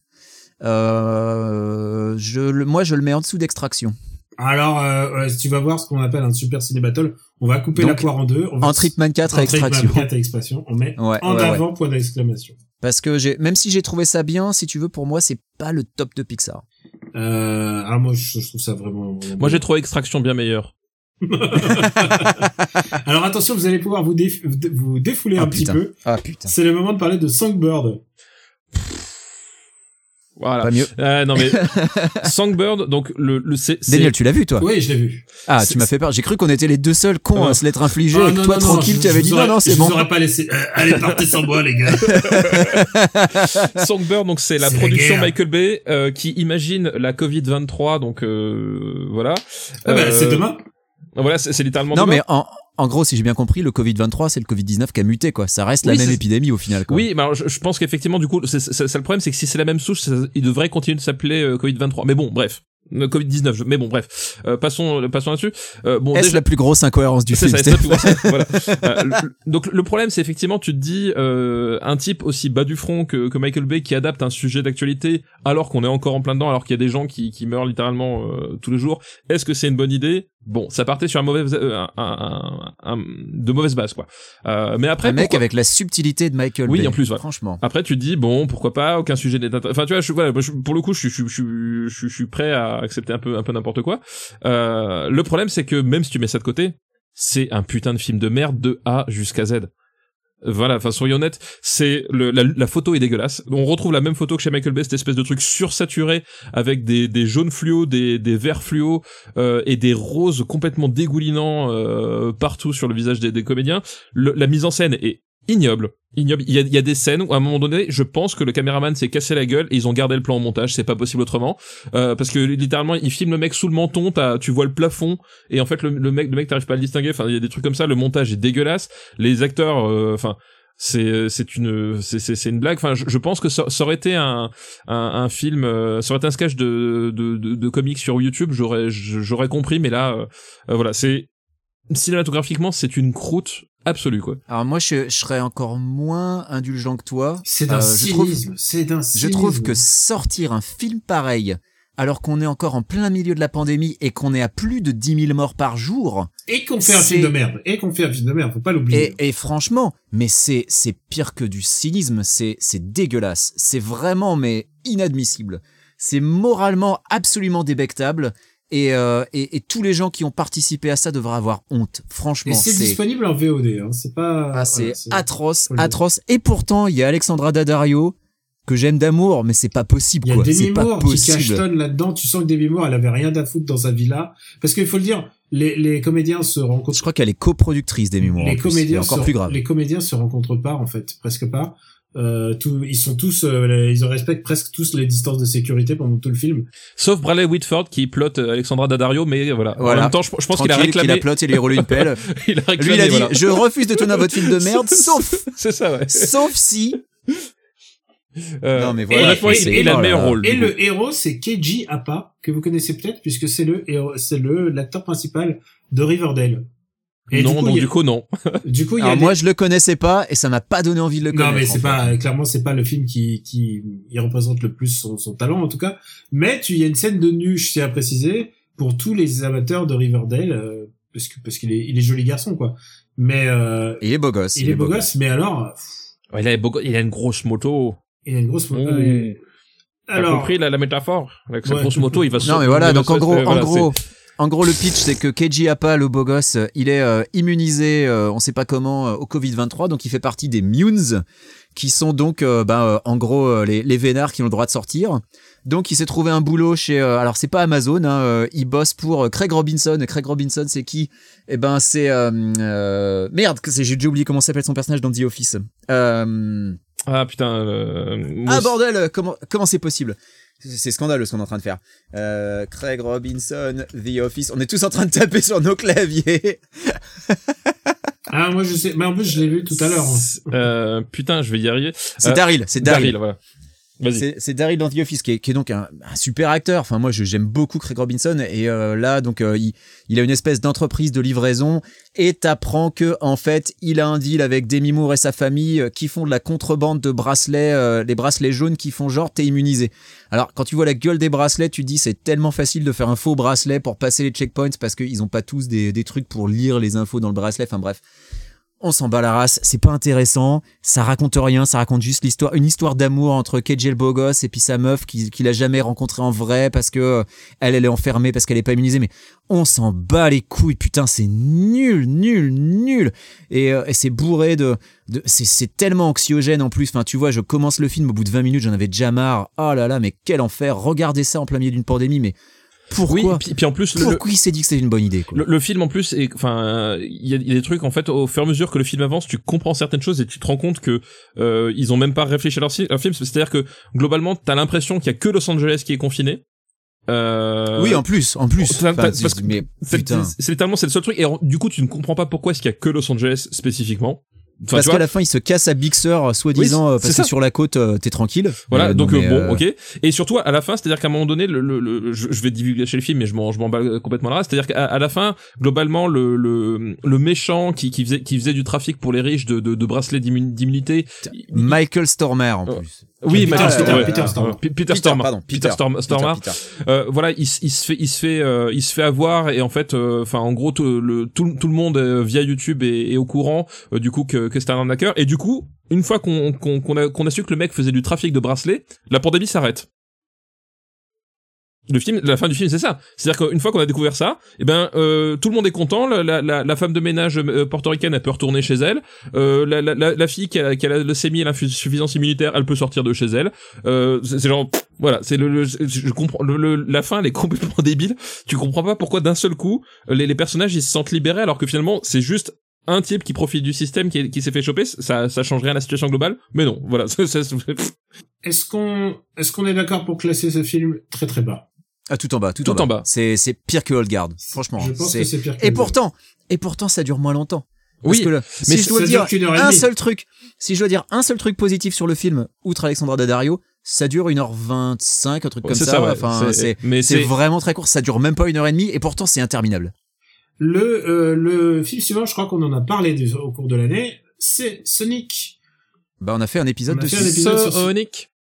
C'est quoi? C'est c'est quoi ce Sonic là C'était Sonic, voilà. D'accord. Alors, euh, est-ce que vous avez un bon souvenir de Sonic et où est-ce qu'on le classe? Bah, par rapport à toutes les merdes dont on vient de parler, ouais, curieusement, j'ai un bon souvenir de Sonic. ça, ça va au-dessus de Bad Boys, euh, ça va au-dessus de de Harley Quinn et Ça, ouais. et mais pas Et je pense que je préfère revoir Sonic que Mulan. Oui, je préfère voir Sonic que Mulan aussi, ouais. Et est-ce qu'il va au-dessus de Bloodshot?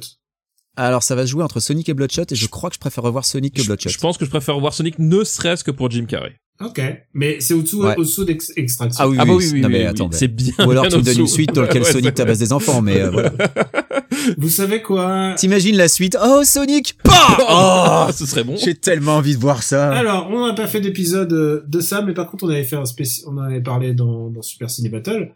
Euh, maintenant, c'est le moment de parler de Tenet. Donc, Benji, toi, tu n'as pas aimé, si j'ai bien compris. J'ai détesté ce film. Je déteste ce film du plus profond de mon âme. Pour moi, c'est euh, c'est une immense baudruche aussi boursouflée que l'ego de Christopher Nolan qui finalement n'a pas grand chose d'intéressant à raconter, qui se base sur un gimmick de merde qui ne fonctionne jamais et que, et que Christopher Nolan a un mal de chien à rendre intéressant et à rendre euh, compréhensible au point qu'il a, qu'il a un de ses personnages euh, dire littéralement si tu comprends pas c'est pas grave faut avoir un doctorat de physique. Genre mais va te faire foutre quoi Christopher Nolan si t'es incapable d'expliquer ton concept et ben dans ce cas-là le fais pas quoi. J'ai détesté du début à la fin et, et franchement hein, euh, c'est il y a quelques scènes qui visuellement euh, en jettent pas mal. Franchement la, la, la, scène de bagnole euh, est vachement impressionnante et tout. Mais qu'est-ce que c'est que cette scène de combat final avec déjà le plan expliqué par Aaron Taylor Joy où tu ne euh, Taylor Joy Taylor Johnson euh, où tu comprends absolument pas pour quelle raison il faut qu'il y ait deux équipes avec une qui va dans le sens inverse. Genre, ah bah oui, mais ils vont bénéficier de l'expérience de ceux qui allaient en sens inverse. Pourquoi? Comment? À quel moment? On saura pas, c'est pas grave, je me suis repassé le truc trois fois, j'ai toujours pas pigé. Je dois être trop con, j'ai pas un docteur en physique. Non mais, va te faire foutre Christopher Nolan, c'est le film que j'ai trouvé le plus insultant de l'année. Et honnêtement, hein, j'ai vu Songbird et Dorman, euh, visuellement, il y a pas à chier, c'est superbe, il sait ce qu'il fait. La bande son avec les passages à l'envers, c'était pas con, c'était pas mal. Mais non, c'est pas possible. Et alors, qu'est-ce que c'est que ces personnages qui parlent comme des robots, quoi? Mais aucun être humain ne parle comme ça.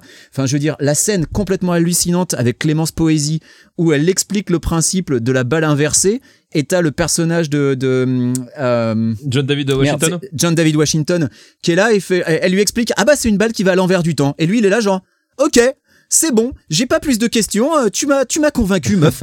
non, mais merde, mais, mais allez chier, quoi, sans déconner. Quel, quel foutage de gueule. C'est une fumisterie absolue, et, euh, et, et ça ne se vend que par le nom de Christopher Nolan, et sinon c'est de la merde. J'ai détesté ce film, mais du plus profond de mon âme, pour moi, c'est une insulte, mais complète. Alors, Alors, plastiquement, je le trouve beau, donc je le mettrais au-dessus de Songbird et Dolgard, mais en dessous de Bad Boys. alors, Voilà. Toi, tu À vous. tu as eu le temps de parler. Tu, on t'a t'a laissé. euh, Ah, c'est très gentil de votre part. Je me tairai maintenant. Allez-y, dites ce que vous avez adoré. Moi, j'ai j'ai adoré, moi, en fait. Je crois que j'ai beaucoup aimé. euh, Alors moi, j'ai- moi, j'ai pas adoré. Moi, pas- je, c'est pas, c'est pas que je j'ai suis entre, adoré. je suis entre les deux, moi. Ouais, je suis un peu, je suis un peu entre les deux, c'est-à-dire que ce que j'ai aimé dans ce film-là, c'est que j'ai aimé le côté viscéral L'accent de russe de Kenneth Branagh, mais oui, mais ça on le sait. Ça on.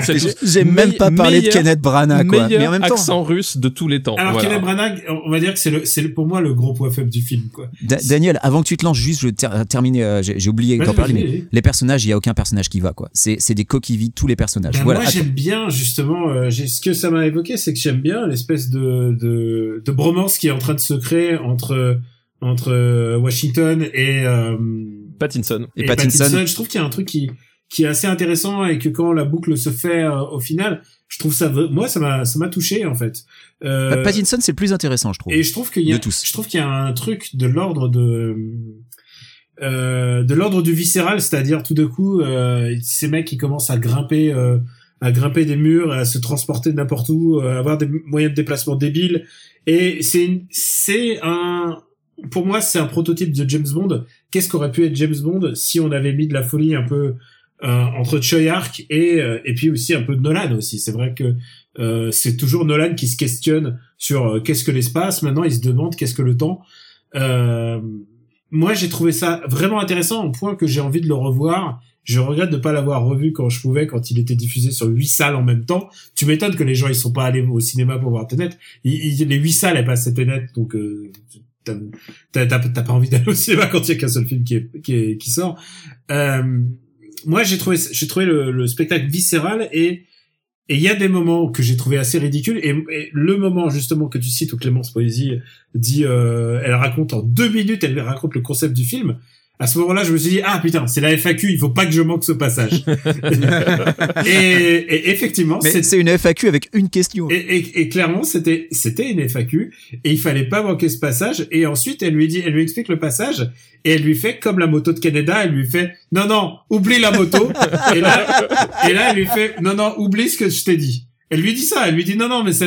C'est ça, ouais. On s'en fout de la Elle pierre. dit ça n'a aucune importance. Et en fait, j'ai compris qu'il fallait euh, accepter. Et moi, je, je trouve ça hilarant. Il y a des trucs que je trouve hilarants dans le film. Genre, tout d'un coup, tout d'un coup, il y a des gens qui marchent. Et puis à l'autre côté, il y a des mecs qui marchent à l'envers en faisant. yep. Honnêtement, c'est à la fois, c'est à la fois touchant, euh, ce qu'on peut faire avec beaucoup, beaucoup, beaucoup d'argent.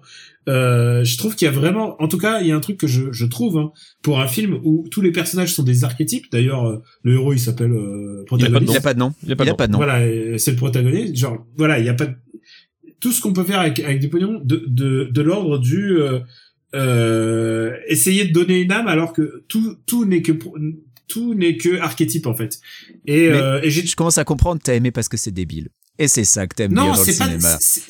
c'est absurde, c'est complètement absurde, ouais. Mais c'est pour ça que t'as kiffé. c'est loufoque mais et, voilà. je, et je pense que euh, oui, il y a une partie euh, la, la scène finale qui n'a aucun sens. Euh, Ah mais on est d'accord. où, où tout d'un coup il y a, il y a la tour qui se, qui se détruit qui se reconstruit dans les deux sens et tout et, et que et que des gens ensuite euh, en toute bonne foi et je les admire ces gens-là essayent de m'expliquer avec des timelines ce qui est en train de se passer. Et genre de m'expliquer euh, que euh, euh, dans 70 ans il y a les Gundam qui vont décoller là. Euh, honnêtement je trouve ça hilarant. Je trouve ça vraiment génial je trouve ça génial en fait. C'est un film que j'ai vraiment aimé mais de l'ordre du viscéral et je peux pas t'expliquer autrement que euh, que en te disant euh, le, le high concept de ce film précédent qui est d'un de ces films précédents qui est euh, l'amour d'un d'un homme pour sa fille va sauver l'humanité toute entière à travers le temps, l'espace et les galaxies. Euh, c'est absurde aussi, hein, mais c'est ça en fait, je crois, Nolan. Nolan, c'est qu'il te demande de faire un, un saut dans, dans tout ce que tu crois et de te dire bon bah écoute, il y a 5000 policiers qui en ce moment dans les égouts de Gotham et ils sont là-bas depuis six mois. et genre, c'est quoi, il y a un truc très Et surtout, et surtout, et surtout, on n'en a pas laissé un seul à la surface. pas un seul à la surface. Et surtout, il n'y en a pas un seul qui il y a, y y pas un seul mec qui, qui était qui s'est porté malade ce jour-là. Non, non, ils sont tous, ils sont tous allés, ils sont tous allés dans Gotham. Et il y a, y a, ils ont tous pris leur rasoir parce qu'ils ressortent. Il y a pas une barbe ni rien. et ils sont restés six mois. Comment ils s'apprévent Enfin, on le voit comment ils s'apprévent. Mais bon, voilà, c'est que les films de Nolan te demandent de plus en plus, j'ai l'impression, de faire des des C'est du, c'est du ta gueule, c'est magique en fait. Il te Euh, demande de faire du tagage magique et surtout de le ressentir. Et par moments, ça marche. Et Tenet, je crois, a fonctionné pour moi. Et tout ce que je vous ai dit, peut-être que je penserai exactement le contraire la prochaine fois que je le verrai. Mais tu sais, je comprends tout à fait du coup parce que t'as raison, c'est viscéral. Enfin, t'as bien entendu comment je suis énervé après Oui, le film. sûr, Moi, je l'ai, je l'ai viscéralement détesté. Mais t'as raison, il y a un côté touchant. Moi, je pense à tous ces figurants lors de la bataille finale à qui il a dit courez à l'envers et faites comme si, je vous remettrai dans le bon sens. Et c'est, il y en a plein, tu regardes les mecs en arrière-plan, tu sens bien qu'ils savent pas ce qu'ils sont en train de faire. Genre, mais pourquoi je cours à l'envers comme un con? Et quand il est remis dans le bon sens, tu vois des pantins désarticulés qui s'agitent sur Mais- ce champ de bataille sur lequel tu ne vois aucun ennemi. Donc tu comprends pas, en fait. Ils sont en train de tirer, tu sais pas contre qui, c'est quand je, suis, complètement quand je suis zinzin. allé le voir, quand je suis allé le voir avec avec euh, avec une amie, euh, dès que je suis sorti de la salle, elle essayait de me parler, et moi je lui répondais zip zip zip zip. Mais en fait, c'est ça, ça m'a. En fait, pendant tout le film, j'avais l'impression d'être dans ces épisodes de Twin Peaks où, euh, où David Lynch les a enregistrés parlant à l'envers pour les remettre à l'endroit pour que ça donne un- une impression bizarre. Et moi, j'étais comme ça pendant tout le Mais film. je genre, pense que c'est qu'est-ce que je pense regarde clairement, Nolan aurait pu être le David Lynch euh, du blockbuster. Papa, est-ce que tu vas nous départager euh, Moi, pour moi, ça, ça irait, ça irait entre En avant et Extraction. Mais Ah non, euh, non, non, mais- non, non. Bah du coup, euh, du coup, euh, je, je- Non, parce que effectivement, moi- il y a un truc que je voulais, je voulais dire, c'est qu'il y a, je trouve qu'il y a un truc euh, euh, très, très réussi en fait dans le film. C'est la, je trouve au contraire, c'est la relation entre Pattinson et John David Washington. C'est-à-dire que c'est un type euh, qui Ah va, ça, je suis d'accord. c'est un type qui va revenir dans le dans le passé pour sauver son meilleur ami, qui ne sait pas encore que c'est son meilleur ami.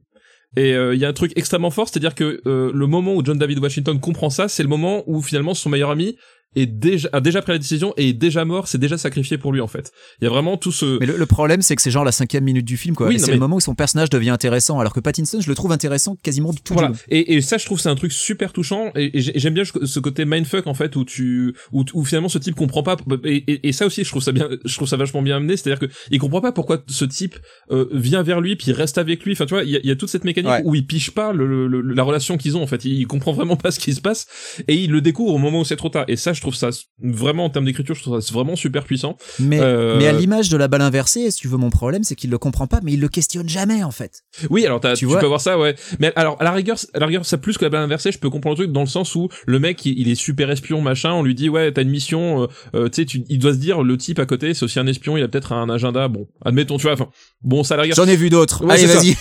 ça à la rigueur, bon. euh, et, et puis, puis surtout, effectivement, quand t'es dans un monde où, t'as des, où t'as des balles inversées, finalement, que le, mec qui te suit, tu sais pas pourquoi. Bon, c'est peut-être pas le truc. C'est c'est pas le pire, oui. Ouais, et je peux vous dire un truc. Euh, et c'est vrai que c'est facile de se moquer. En plus, moi, tout ce qui est à l'envers et ça, ça, Et le, ça le marrer. l'élastique pour monter en haut de l'immeuble, sans déconner, quoi. Moi, je, Ah, trouvais- je trouvais ça hilarant. Mais Mais, Mais si mais veux- par contre, ce que je, non, mais ce que je Ouais. voulais dire, c'est que après, il y a, il y a des trucs, c'est que honnêtement, euh, Christopher Nolan, je, je, je, je n'en peux plus de la façon dont il monte ses films. Euh, le- il, y a des trucs, je, je comprends pas comment est-ce que tu peux faire des choix de montage comme il fait là, avec un tel pognon, euh, parce qu'il y a, y a des moments, il y a, il y a, y a des, il y a des plans qui, enfin des enchaînements de plans qui sont vraiment dégueulasses, surtout pour un type ou, ou qui a, qui a, qui a encore des, des idées pour faire des plans, euh, de la construction de plans, de la composition de plans, euh, vraiment euh, intéressantes.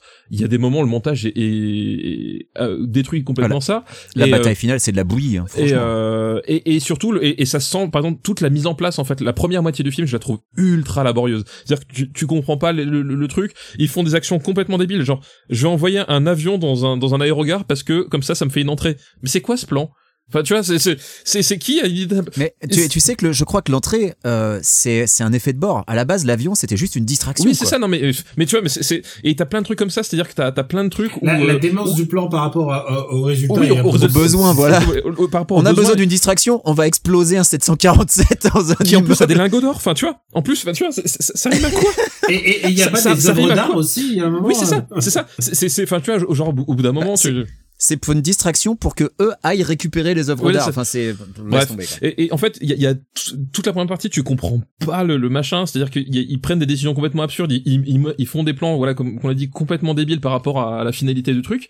Et en fait, à- partir de la milieu du, fi- du film, en fait, quand à un moment donné, justement, ils, ils, ils enclenchent vraiment finalement le, le- le principe du euh, du précepte, du Tenet, euh, où là, je trouve qu'enfin la, la mécanique devient effectivement il y a, un côté euh, si tu réfléchis deux secondes ça s'écroule mais je trouve que la mécanique fonctionne au moins d'un point de vue euh, simple plaisir de spectateur. Le problème c'est que t'as euh, une heure une heure quinze pour arriver là en fait.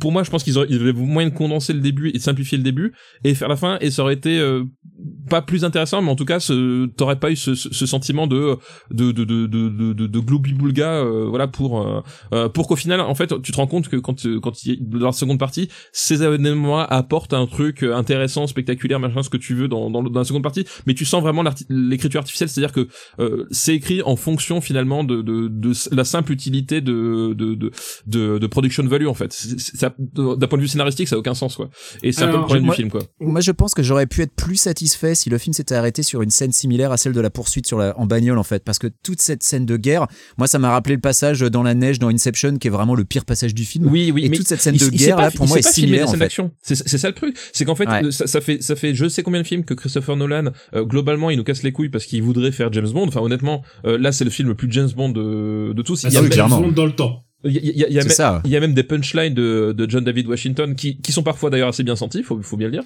Il y, a, il y a Euh, la pauvre Elisabeth Debicki, qui est euh, une demoiselle en détresse. Oui, oui, euh, voilà. Qui, Et, Voilà, quoi. Et, et, et en fait, il, il nous casse les couilles parce qu'il veut faire James Bond, mais ah, tous ces films nous prouvent que s'il y a bien un truc qu'il ne sait pas faire, qu'il ne sait pas filmer, qu'il ne sait pas découper, qu'il ne sait pas monter, ce sont les scènes d'action faut qu'il arrête de faire des fusillades. Il ne sait pas les filmer. Je veux dire, au bout d'un moment, faut stop quoi. Et tu l'as dit dans Inception, c'était aussi le problème. La- la- les scènes de fusillade dans la neige, c'était hyper James Bond et tout, mais c'était c'était giga nul quoi. C'était le moins intéressant de tout le film. quoi. c'était giga nul C'était moins avec des bien mecs. qu'au service de Sa Majesté. Mais oui, c'est ça. C'était Ah des oui, mecs oui. Qui, qui tiraient dans, dans, dans des plans trop longs et puis t'avais les mecs qui tombaient qui fait ah puis enfin tu vois euh, et là c'est pareil. Ah, Rien Et- que pour papa qui fait eh, le mec qui tombe dans la neige. Et, et là c'est pareil, il ne sait pas filmer les, les, les scènes d'action. Enfin c'est c'est pas son truc. Au bout au bout d'un moment passe à autre chose. Enfin voilà c'est pas grave. Hein, c'est je veux dire. euh, Alors- il y a- il y a des tas de mecs qui savent pas filmer des fusillades qui ont fait des films excellents. Ouais, ouais, C'est- Il faut voilà. des comédies françaises à la place. Euh, moi je le mets sous extraction, ça c'est sûr et certain. Euh, moi je t'ai dit, hein, pour moi ça va entre Bad Boys et Old Et Guard. moi, ça va entre en avant et extraction. Mais donc, il faut trouver un juste milieu. Mais je peux pas admettre que Tenet aille sous Bloodshot, quoi. C'est pas possible. pour moi il irait au-dessus de Sonic, entre Sonic et extraction. Bon, bah, écoute. Euh, bah, Oh la vache, il est mille fois trop haut. ouais, mais, mais il faut, faut aussi écouter, c'est, c'est la, à la majorité. On va voir, parce que je pense que, tu sais quoi, je vais me battre pour que le film suivant soit au-dessus de Tenet. alors, écoute, bon courage. Le Non, dernier film, pas. le dernier film, heureusement qu'on n'a pas 20 films, parce que sinon l'épisode aurait duré vraiment trop longtemps. Euh, c'est le dernier film d'aujourd'hui, c'est The Doorman. Alors peut-être vous en avez pas entendu parler. Eh bien, Mais c'est un blockbuster selon Daniel Andreev. eh bien on s'est dit, on s'est dit comment gâcher euh, deux heures de la vie de Benji. Alors, heureusement, une fois de plus, il ne dure qu'une heure et demie. Alors, je vais invoquer la mauvaise foi de Max Besnard pour défendre ce film et le mettre au-dessus de Tenet. Préparez-vous, accrochez-vous à oh putain la vache. Euh, non, je pense que même Max Besnard, il arriverait pas à Non, mettre ça tu, au-dessus tu- de tu- veux la faire la Max Bester, tu fais écoute euh, les histoires de de de de, de super flics euh, coincés dans un immeuble où il y a des méchants terroristes, ça n'était jamais fait, jamais fait auparavant, jamais. Attends, non, c'est la non, toute première fois qu'on le fait vraiment et Non, ça c'est quel est- super original. quel- non non quel- mais non, quel non, est mais le meilleur- non, mais- non, mais- Non Stéphane Boulet, Stéphane Boulet. Quel est, quel le meilleur film d'action de tous les temps? C'est Die Hard. Bon, eh ben tu fais une une repompe de Die Hard avec avec Jean Reno, enfin. avec Jean Reno en guise de aucun- méchant aucun qui, rapport, qui, aucun qui, rapport. qui imite Hans non, Gruber quoi, et avec Ruby Rose dans la peau de, de, de John McClane, sauf qu'elle est pas en Marcel. Et voilà, et c'est pour ça que rien mérite d'être au-dessus de Tenet. I rest my case, merci. Ça n'a rien à voir avec Die Hard, c'est pas du tout Die Hard, enfin franchement. Voilà. Écoute, c'est Die Hard avec une moustache. Je crois que t'aimais bien les films à moustache. Alors, alors, on n'a plus rien à répondre, hein, Monsieur Boulet. Alors, Voilà. C'est un et- film et- et tu réalisé. vois, et on, et on a réussi à invoquer Max Besnard dans l'émission alors qu'il est pas là.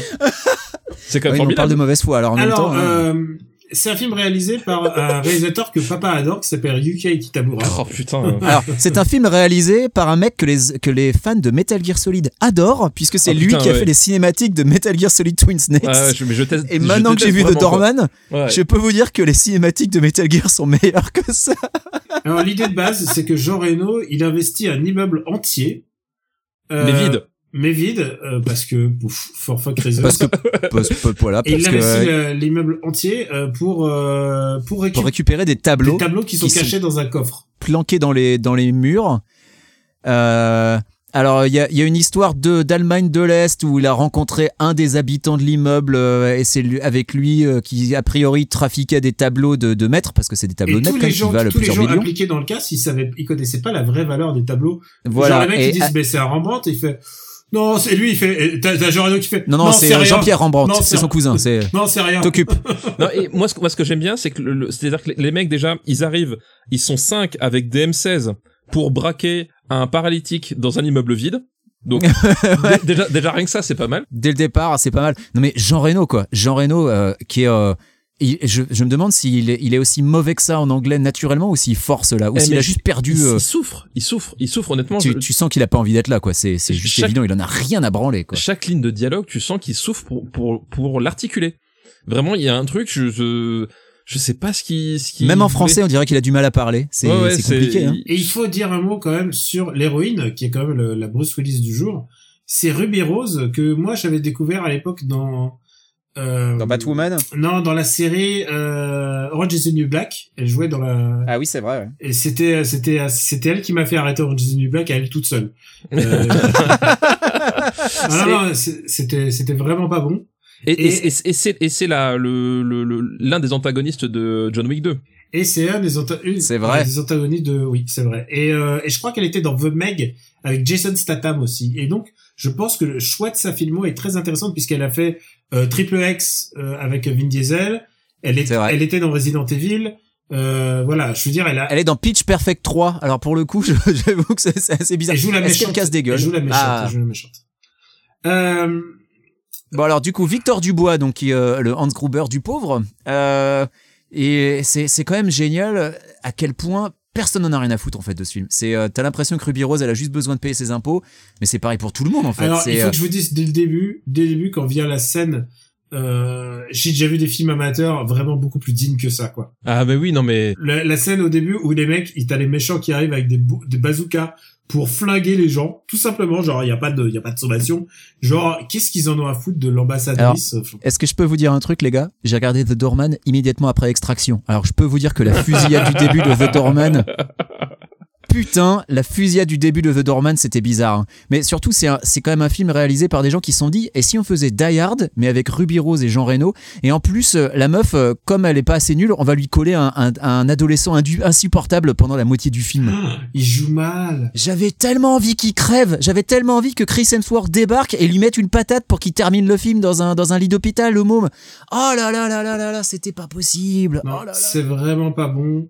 Et, et le problème, c'est que, c'est que, euh, Et puis, qu'est-ce que c'est que tout ce sous-texte euh, où elle, en fait, elle rencontre son ex-beau-frère oui. dont la je- femme est morte de maladie, mais t'as l'impression qu'en gros, euh, tous les deux, euh, Ah ils avaient un petit peu fait du zouzou. Enfin, Non, non, c'est- en gros, il y a une histoire entre deux. Enfin, mais et à quoi ça sert surtout quoi?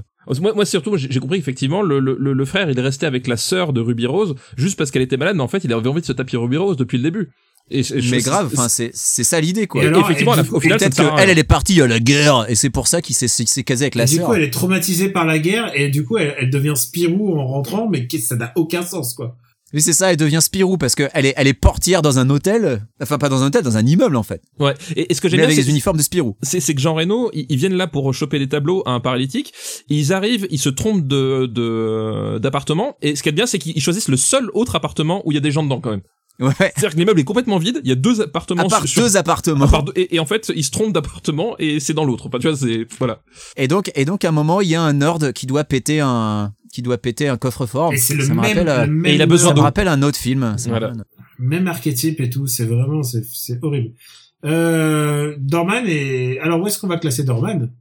Ah Bah au-dessus de Tenet. Non. Bah attends, c'est un plagiat de Die Hard. Die Hard est un chef-d'œuvre, donc c'est un plagiat d'un chef-d'œuvre. Not donc on my watch, monsieur. François- euh, excellent argument. Excellent, argument de part Euh, de... alors, la BO est moins à chier Cold Guard. Mais j'ai quand même envie de le mettre en dessous de... Ah, ça va, ça peut pas aller en dessous de Songbird. Donc ça va se battre avec Cold Guard. Euh, pff, moi, honnêtement, je pourrais mettre ça... euh, C'est moins long Cold Guard, un bon point. Je le mettrais au-dessus d'Old Guard, en dessous de Bad Boys. Maintenant, c'est à vous. Papa, entre, euh, Moi, moi, je- moi, j'aurais mis ça en dessous de tout. J'ai j'ai trouvé que c'était, il y avait vraiment rien, quoi. C'est et en plus, en plus, Ah non, c'est mais, c'est- euh, c'est filmé comme un DTV. Enfin, c'est.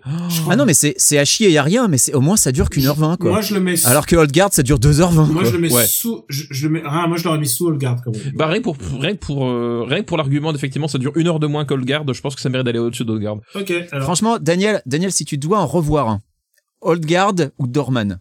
Moi, je prends Dorman parce que Ah, moi, Dorman, je c'est plus court. moi hein. je prends. Holgard parce que je me souviens de rien. Et, puis, non, surtout The Doorman, il y a une scène de baston sur les toits euh, au milieu du film qui est un hommage à à, à The Room. Ah oui, c'est Mais vrai. oui. Alors, Euh, voilà. euh, euh, filmé entièrement euh, en- sur sur CGI dégueulasse avec euh, des des, des, Avec des fonds verts euh, Ouais. tout pourris. et Ah, des c'est incrustateurs qui vraiment, sont euh, pas fait chier. Voilà, pire c'est CG, pire CG. Alors on refait le classement dans l'ordre. Le premier c'est Hitman 4. Euh, félicitations à lui. Deuxième c'est En avant Pixar. Troisième c'est Extraction.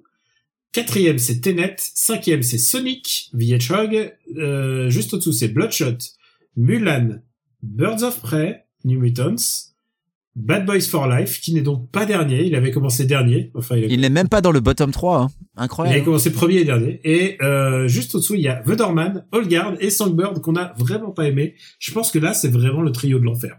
Là, c'est vraiment les... Moi, je trouve que vous avez, vous avez dû, été dur avec le film Sonic en dessous de Tenet. mais- Et c'est vrai, mais il faut pas oublier que on est passé quand même à pas côté d'une année riche, puisqu'il y aurait eu Kingsman, Free Guy, Fast and Furious 9, Dune, No Time to Die, Ghostbusters, Morbius.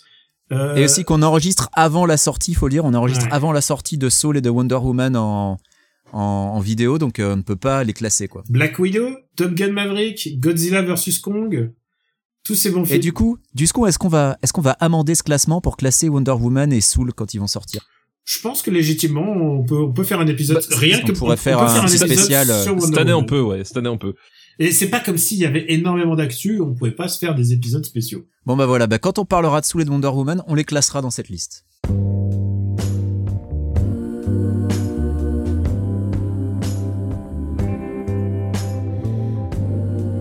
C'est ta dernière chance de laisser tomber. Tu déconnes On est à 5 contre 1. C'est 3 contre 1. Mais comment tu comptes? Une fois que j'ai éliminé le chef, c'est-à-dire toi, je devrais me faire un ou deux de tes copains gonflés à bloc. Les deux derniers, ils se tirent toujours. Rappelle-toi, c'est toi qui l'as voulu. Et euh, bah les gars, vous savez, euh, c'est la fin de notre épisode. Euh, After Eight est un titre trompeur parce qu'à la fin, tout ça, tout ça, tout ça, on balance nos recommandations. Est-ce que vous voulez recommander des trucs? C'est la, c'est la dernière occasion, c'est le dernier After Eight de l'année? Eh Écoute, moi je dois recevoir la mienne aujourd'hui, donc je te fais confiance pour la reco. Eh bien, écoute, je vais me lancer, papa. Comme ça, ça te laisse le temps de réfléchir à un truc. Euh, je, je veux recommander l'Astro City Mini. L'Astro City Mini, c'est une machine que Sega vient de sortir et elle est absolument. Oh, Yankee? Mais non, non, non, non, il y a pas. Ah non, non, non, pas Yankee du tout. Pas Yankee du tout. Pourquoi? Parce que Non, c'est t'as raison, il y a des jeux inédits. il y a, c'est, une- c'est une console qui dispose de 37 jeux à l'intérieur. Certains, certains sont connus, certains on les connaît bien, mais euh, par contre, euh, bah, il faut le dire, c'est euh, qu'il y a une bonne dizaine de jeux qui sont absolument inédits en France et inédits Et sur console de salon. et sur console de salon. Donc c'est vraiment comme si Sega sortait 10 jeux à la fois. Et c'est pas 10 petits jeux, puisque dans les jeux, il y a Red Mobile par exemple, Ouais. il y a Fo- il y a Thunder Force Arcade, il y a euh, Arabian Fight. Arabian Fight en particulier parce qu'Arabian Fight n'est jamais sorti n'est jamais sorti sur console. À l'époque, Ouais. je fantasmais en voyant en voyant les salles d'arcade et je me disais oh, si seulement ça sortait en- sur Mega CD. Ah, la, la borne était ouf parce que c'était, faut le dire, c'est un beat 'em up mais avec des sprites gigantesques. Il y a Dark Age, il y a eSWAT version euh, version arcade, il y a plein de jeux dans les versions arcade donc qu'on a qu'on a complètement oublié en fait. Et euh, bon et, bien sûr, il y a les classiques Shinobi, Shadow Dancer, il y a Virtua Fighter 1. Alors évidemment, tout ne représente pas l'Astro City en fait. Si tu regardes les vrais jeux Astro City là-dedans, c'est les derniers c'est les c'est les premiers qu'on a dit, c'est-à-dire c'est c'est Dark Age euh, voilà, c'est c'est des jeux comme ça, Oui, oui. c'est- Shadow Dancer, c'est sorti bien avant l'Astro City. Shadow City, Dancer est sorti avant l'Astro City et puis surtout ça- Shinobi, ouais. ça va choquer les gens euh, de voir le, le Shadow Dancer arcade parce que le Shadow Dancer Mega Drive était quand même très très réussi. Ouais. Mais il y a les trois Mais Wonder le. Shadow Dancer Master System était euh, identique à l'arcade. C'est euh, c'est vraiment un c'est vraiment un, un- une super machine. Il y a vraiment des euh, il y a vraiment des super surprises. Section Scandal sorti en 85 de Sega, extraordinaire jeu pixel euh, pixel art magnifique d'une difficulté féroce comme on comme on fait à l'époque. et tu l'as dit, ça va jusqu'à Virtua Fighter, donc ça couvre vraiment Ouais. une large, un large spectre. Il y a Quartet 2 qui est un jeu vraiment très très étonnant mais avec un design très très intéressant. Il y a Rad Mobile quand même sur lequel je kiffais quand j'allais dans les salles euh, quand j'étais quand j'étais gamin. Il était à N'est-ce pas la première apparition de Sonic dans un jeu vidéo? C'est euh, la première apparition de Sonic. Est-ce que on peut l'accréditer comme première apparition parce qu'il n'est pas nommé? Parce qu'on savait pas comment Il il, n'est pas nommé. on savait pas comment il s'appelait à l'époque. Il est accroché au rétroviseur et il remue de gauche à droite. Voilà, c'est vraiment euh, euh, plein de bonnes. Il y a Ale- Alex Kidd, Alex Kidd in Stella euh, deux points The Lost Stars. Euh, Vraiment, il y a plein de super jeux euh, et c'est des moments d'histoire à chaque fois. Et il faut voir à quel point Sega était vif et avait de la suite dans les idées parce qu'il y a des jeux. Je connaissais même pas des espèces de jeux de quiz sur système euh, sur système euh, 30 sur système 30 euh, 32, ouais. c'est système 32. 16, 16 ou 32, ouais. Ouais, de mais toute sur- façon, il y avait des quiz sur. Oui, mais sur système 32. Et genre, je me dis, mais qu'est-ce que c'est que ce truc? Et c'est est génial. Bon, évidemment, il y a Flicky aussi. euh, il y a Bonanza Bros. Il y a Columns 1 et 2. Il y a Columns, mais il y a un Columns spécial. C'est un Columns, euh, c'est un Columns spécial. Et il y a aussi, euh, il y a Cotton dessus. Vraiment, c'est une, euh, c'est une, euh, c'est une très très bonne console. Donc voilà, euh, je vous recommande vraiment euh, cette machine. Elle est disponible, elle est, disponible au, au Japon et donc chez votre importateur. Il n'y a pas encore de date officielle pour l'Occident. À l'intérieur, ça sera des jeux en japonais, mais en même temps, c'est la, c'est la seule moyen de déc- découvrir pour l'instant tous ces jeux de manière légale. Surtout, c'est surtout ça en plus. C'est vraiment 10 jeux complètement inédits et complètement légaux. Euh, voilà, papa, est-ce que tu veux rajouter quelque chose? Euh, bah écoute, euh, moi, Pour une fois que c'est moi qui fais les procons. Ouais, bah écoute, moi j'ai pas forcément beaucoup de, de, de, de, de choses à te faire découvrir là. Non, le seul truc que, que je recommanderais, c'est une chanson en fait. Euh, le, le dernier single de The Pretty Reckless, donc un, un groupe, le groupe de rock de Taylor Momsen. Euh, une What? chanson- Eh oui, eh oui. Et ouais. Et en fait, moi Taylor Momsen, je, je la connais que comme ça, si tu veux. Donc, euh, donc Moi, je la Euh, connais de Gossip Girl, moi. Et, donc la chanson s'appelle 25. Euh, c'est un single en prévision de leur album qui va sortir là euh, début de l'année prochaine. Et j'ai écouté le single. En fait, je me suis dit, je veux tellement voir le James Bond qui correspond à cette chanson. C'est euh, c'est c'est un c'est un- c'est une une chanson. Enfin, c'est un, un James Bond euh, song. euh, sauf que ben c'est pas ça a pas été du, du tout composé euh, pour James Bond, mais ça sonne vraiment comme un comme un- une proposition de de de de, de, James Bond euh, façon rock et tout. Et c'est une chanson que que que j'ai beaucoup aimé en fait. euh, du coup, voilà. Donc euh, jetez une oreille là. Il y a 25 Si un jour on m'avait dit que tu recommanderais du, du Taylor Momsen dans After Eight. Écoute, tout est permis. Eh ben alors, 2000 je- non, 2021 est la limite. Et mais alors honnêtement, écoute, écoute, euh, Ouais, ce je- écoute ce qu'elle fait en, en termes de musical parce que je, je crois que ça correspond pas du tout à ce que ce que tu l'idée que tu te fais d'elle dans Gossip Girl en fait. Oh là là, Attends. Daniel, Daniel, mon Astro City vient d'être livré il y a trois minutes. Oh là là là là Oh là là là. Bon, bah, maniez-vous, déconnectez. Allez. Toi, t'as pas de reco, Benji, toi. C'est bon. Toi, c'est la Bah, moi, c'est mon Astro City. Je vais l'ouvrir là. Je vais, je suis, je suis tout excité.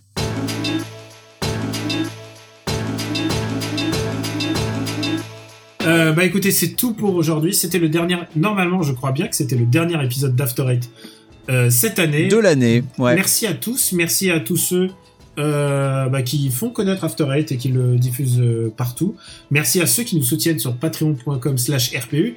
J'ai pensé à le dire avant la fin. Euh, tu sais que on a annoncé le bouquin de, de Stéphane Boulet. Alors on va quand même le dire son actualité. C'est quand même euh, Stéphane a un, bou- un bouquin en préparation et euh, il a été annoncé dans les bonus de fin de, de- du dernier Super Ciné Battle. Donc si tu, Mais, mais Stéphane Boulet, sur quoi est ton nouveau livre? Voilà, si tu veux, c'est ton Bah, occasion. On dit rien, il y a que toi qui fais une promo. Euh, bah euh, tout simplement, c'est un c'est un livre con- consacré à David Fincher. Euh, voilà, euh, un peu sur la même euh, même modèle de ce que j'ai que que celui sur Carpenter, à savoir euh, un- aborder de façon euh, thématique transversale l'ensemble de ses films, de son œuvre, tout ça. Voilà, donc euh, un film qui inspire comme la joie de vivre parce que le, le cinéma de David Fincher, c'est quand même un cinéma euh, qui Assez joyeux. assez joyeux qui fait du bien au moral. Voilà. Et euh, Très bien. Et donc le suivant sera sur euh, l'œuvre d'Ernest Klein, c'est ça? En, en collaboration avec toi, Benji, évidemment. Bien sûr, avec la moto de qui déjà sur la moto de qui déjà.fr. Je le place aussi, voilà, avant les bonus. Voilà, le reste, euh, vous le connaissez déjà, et puis euh, on a déjà été bien assez long. Je sais pas comment on a réussi à faire plus long alors qu'on avait vraiment des films vraiment plus merdiques. que- Oh, mais 1h40 en parlant de films de merde. euh, Enfin, globalement, sur, sur le tas, euh, il y en a quoi? Il y en a 5 à sauver, quoi. Tu sais quoi, les gens disent After Eight, vous aimez tout et tout, machin, euh, vous faites Bah là, pas non. vraiment de la hate. Oui, Là, c'est un truc qu'on me dit souvent. Toi, Benjamin, tu aimes trop de choses. On me le dit. honnêtement. oui, d'où ton podcast en fait, euh, la, la moto Voilà, de qui déjà. exactement. trop de choses dans l'ordre, c'est ça que tu veux. On vous remercie tous. After Eight est disponible sur le site after8.fr et sur toutes les applis de podcast dédiées. Merci d'en parler autour de vous. Et vous savez quoi? Pour empêcher de parler votre oncle raciste, vous pouvez le mettre sur la chaîne IFI ou au au haut-parleur de votre téléphone très très fort pour gâcher la fête de Noël. Où normalement, techniquement, votre oncle raciste, vous n'avez pas dû l'inviter. C'est ça le Oui, truc. vous euh, pouvez, vous pouvez l'assommer aussi. cette année, vous pouvez vous passer de votre euh, oncle raciste. Donc, on vous embrasse très fort et on vous dit à très très très bientôt et euh, bonne fête. Joyeuse fête à tous. Ciao. Ciao, bonne fête.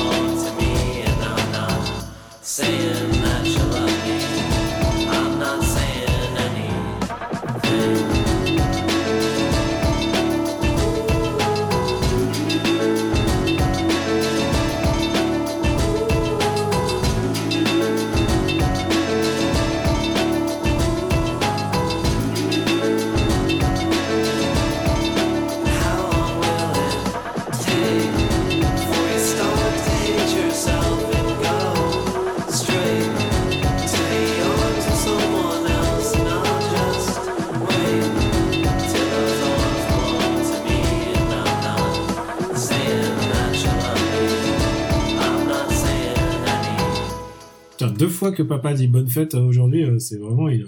Oh ta gueule. What can I do for you? You have a visitor. I wasn't expecting one. It's an old friend of your husband. A friend of Bernard? Good evening. My name is Victor Dubois.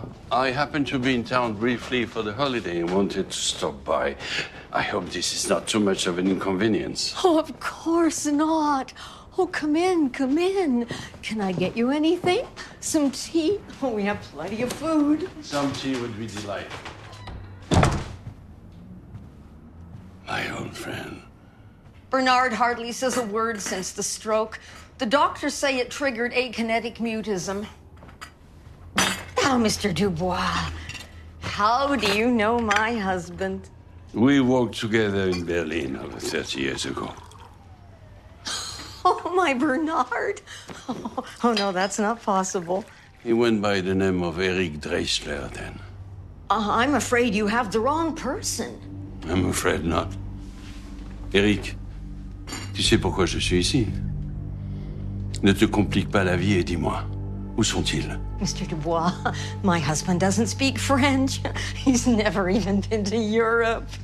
Eric, hein Boris, what is this about? Sit down. Sit down. It seems there's a lot you don't know about your husband, Miss Hirsch. Une production RPU.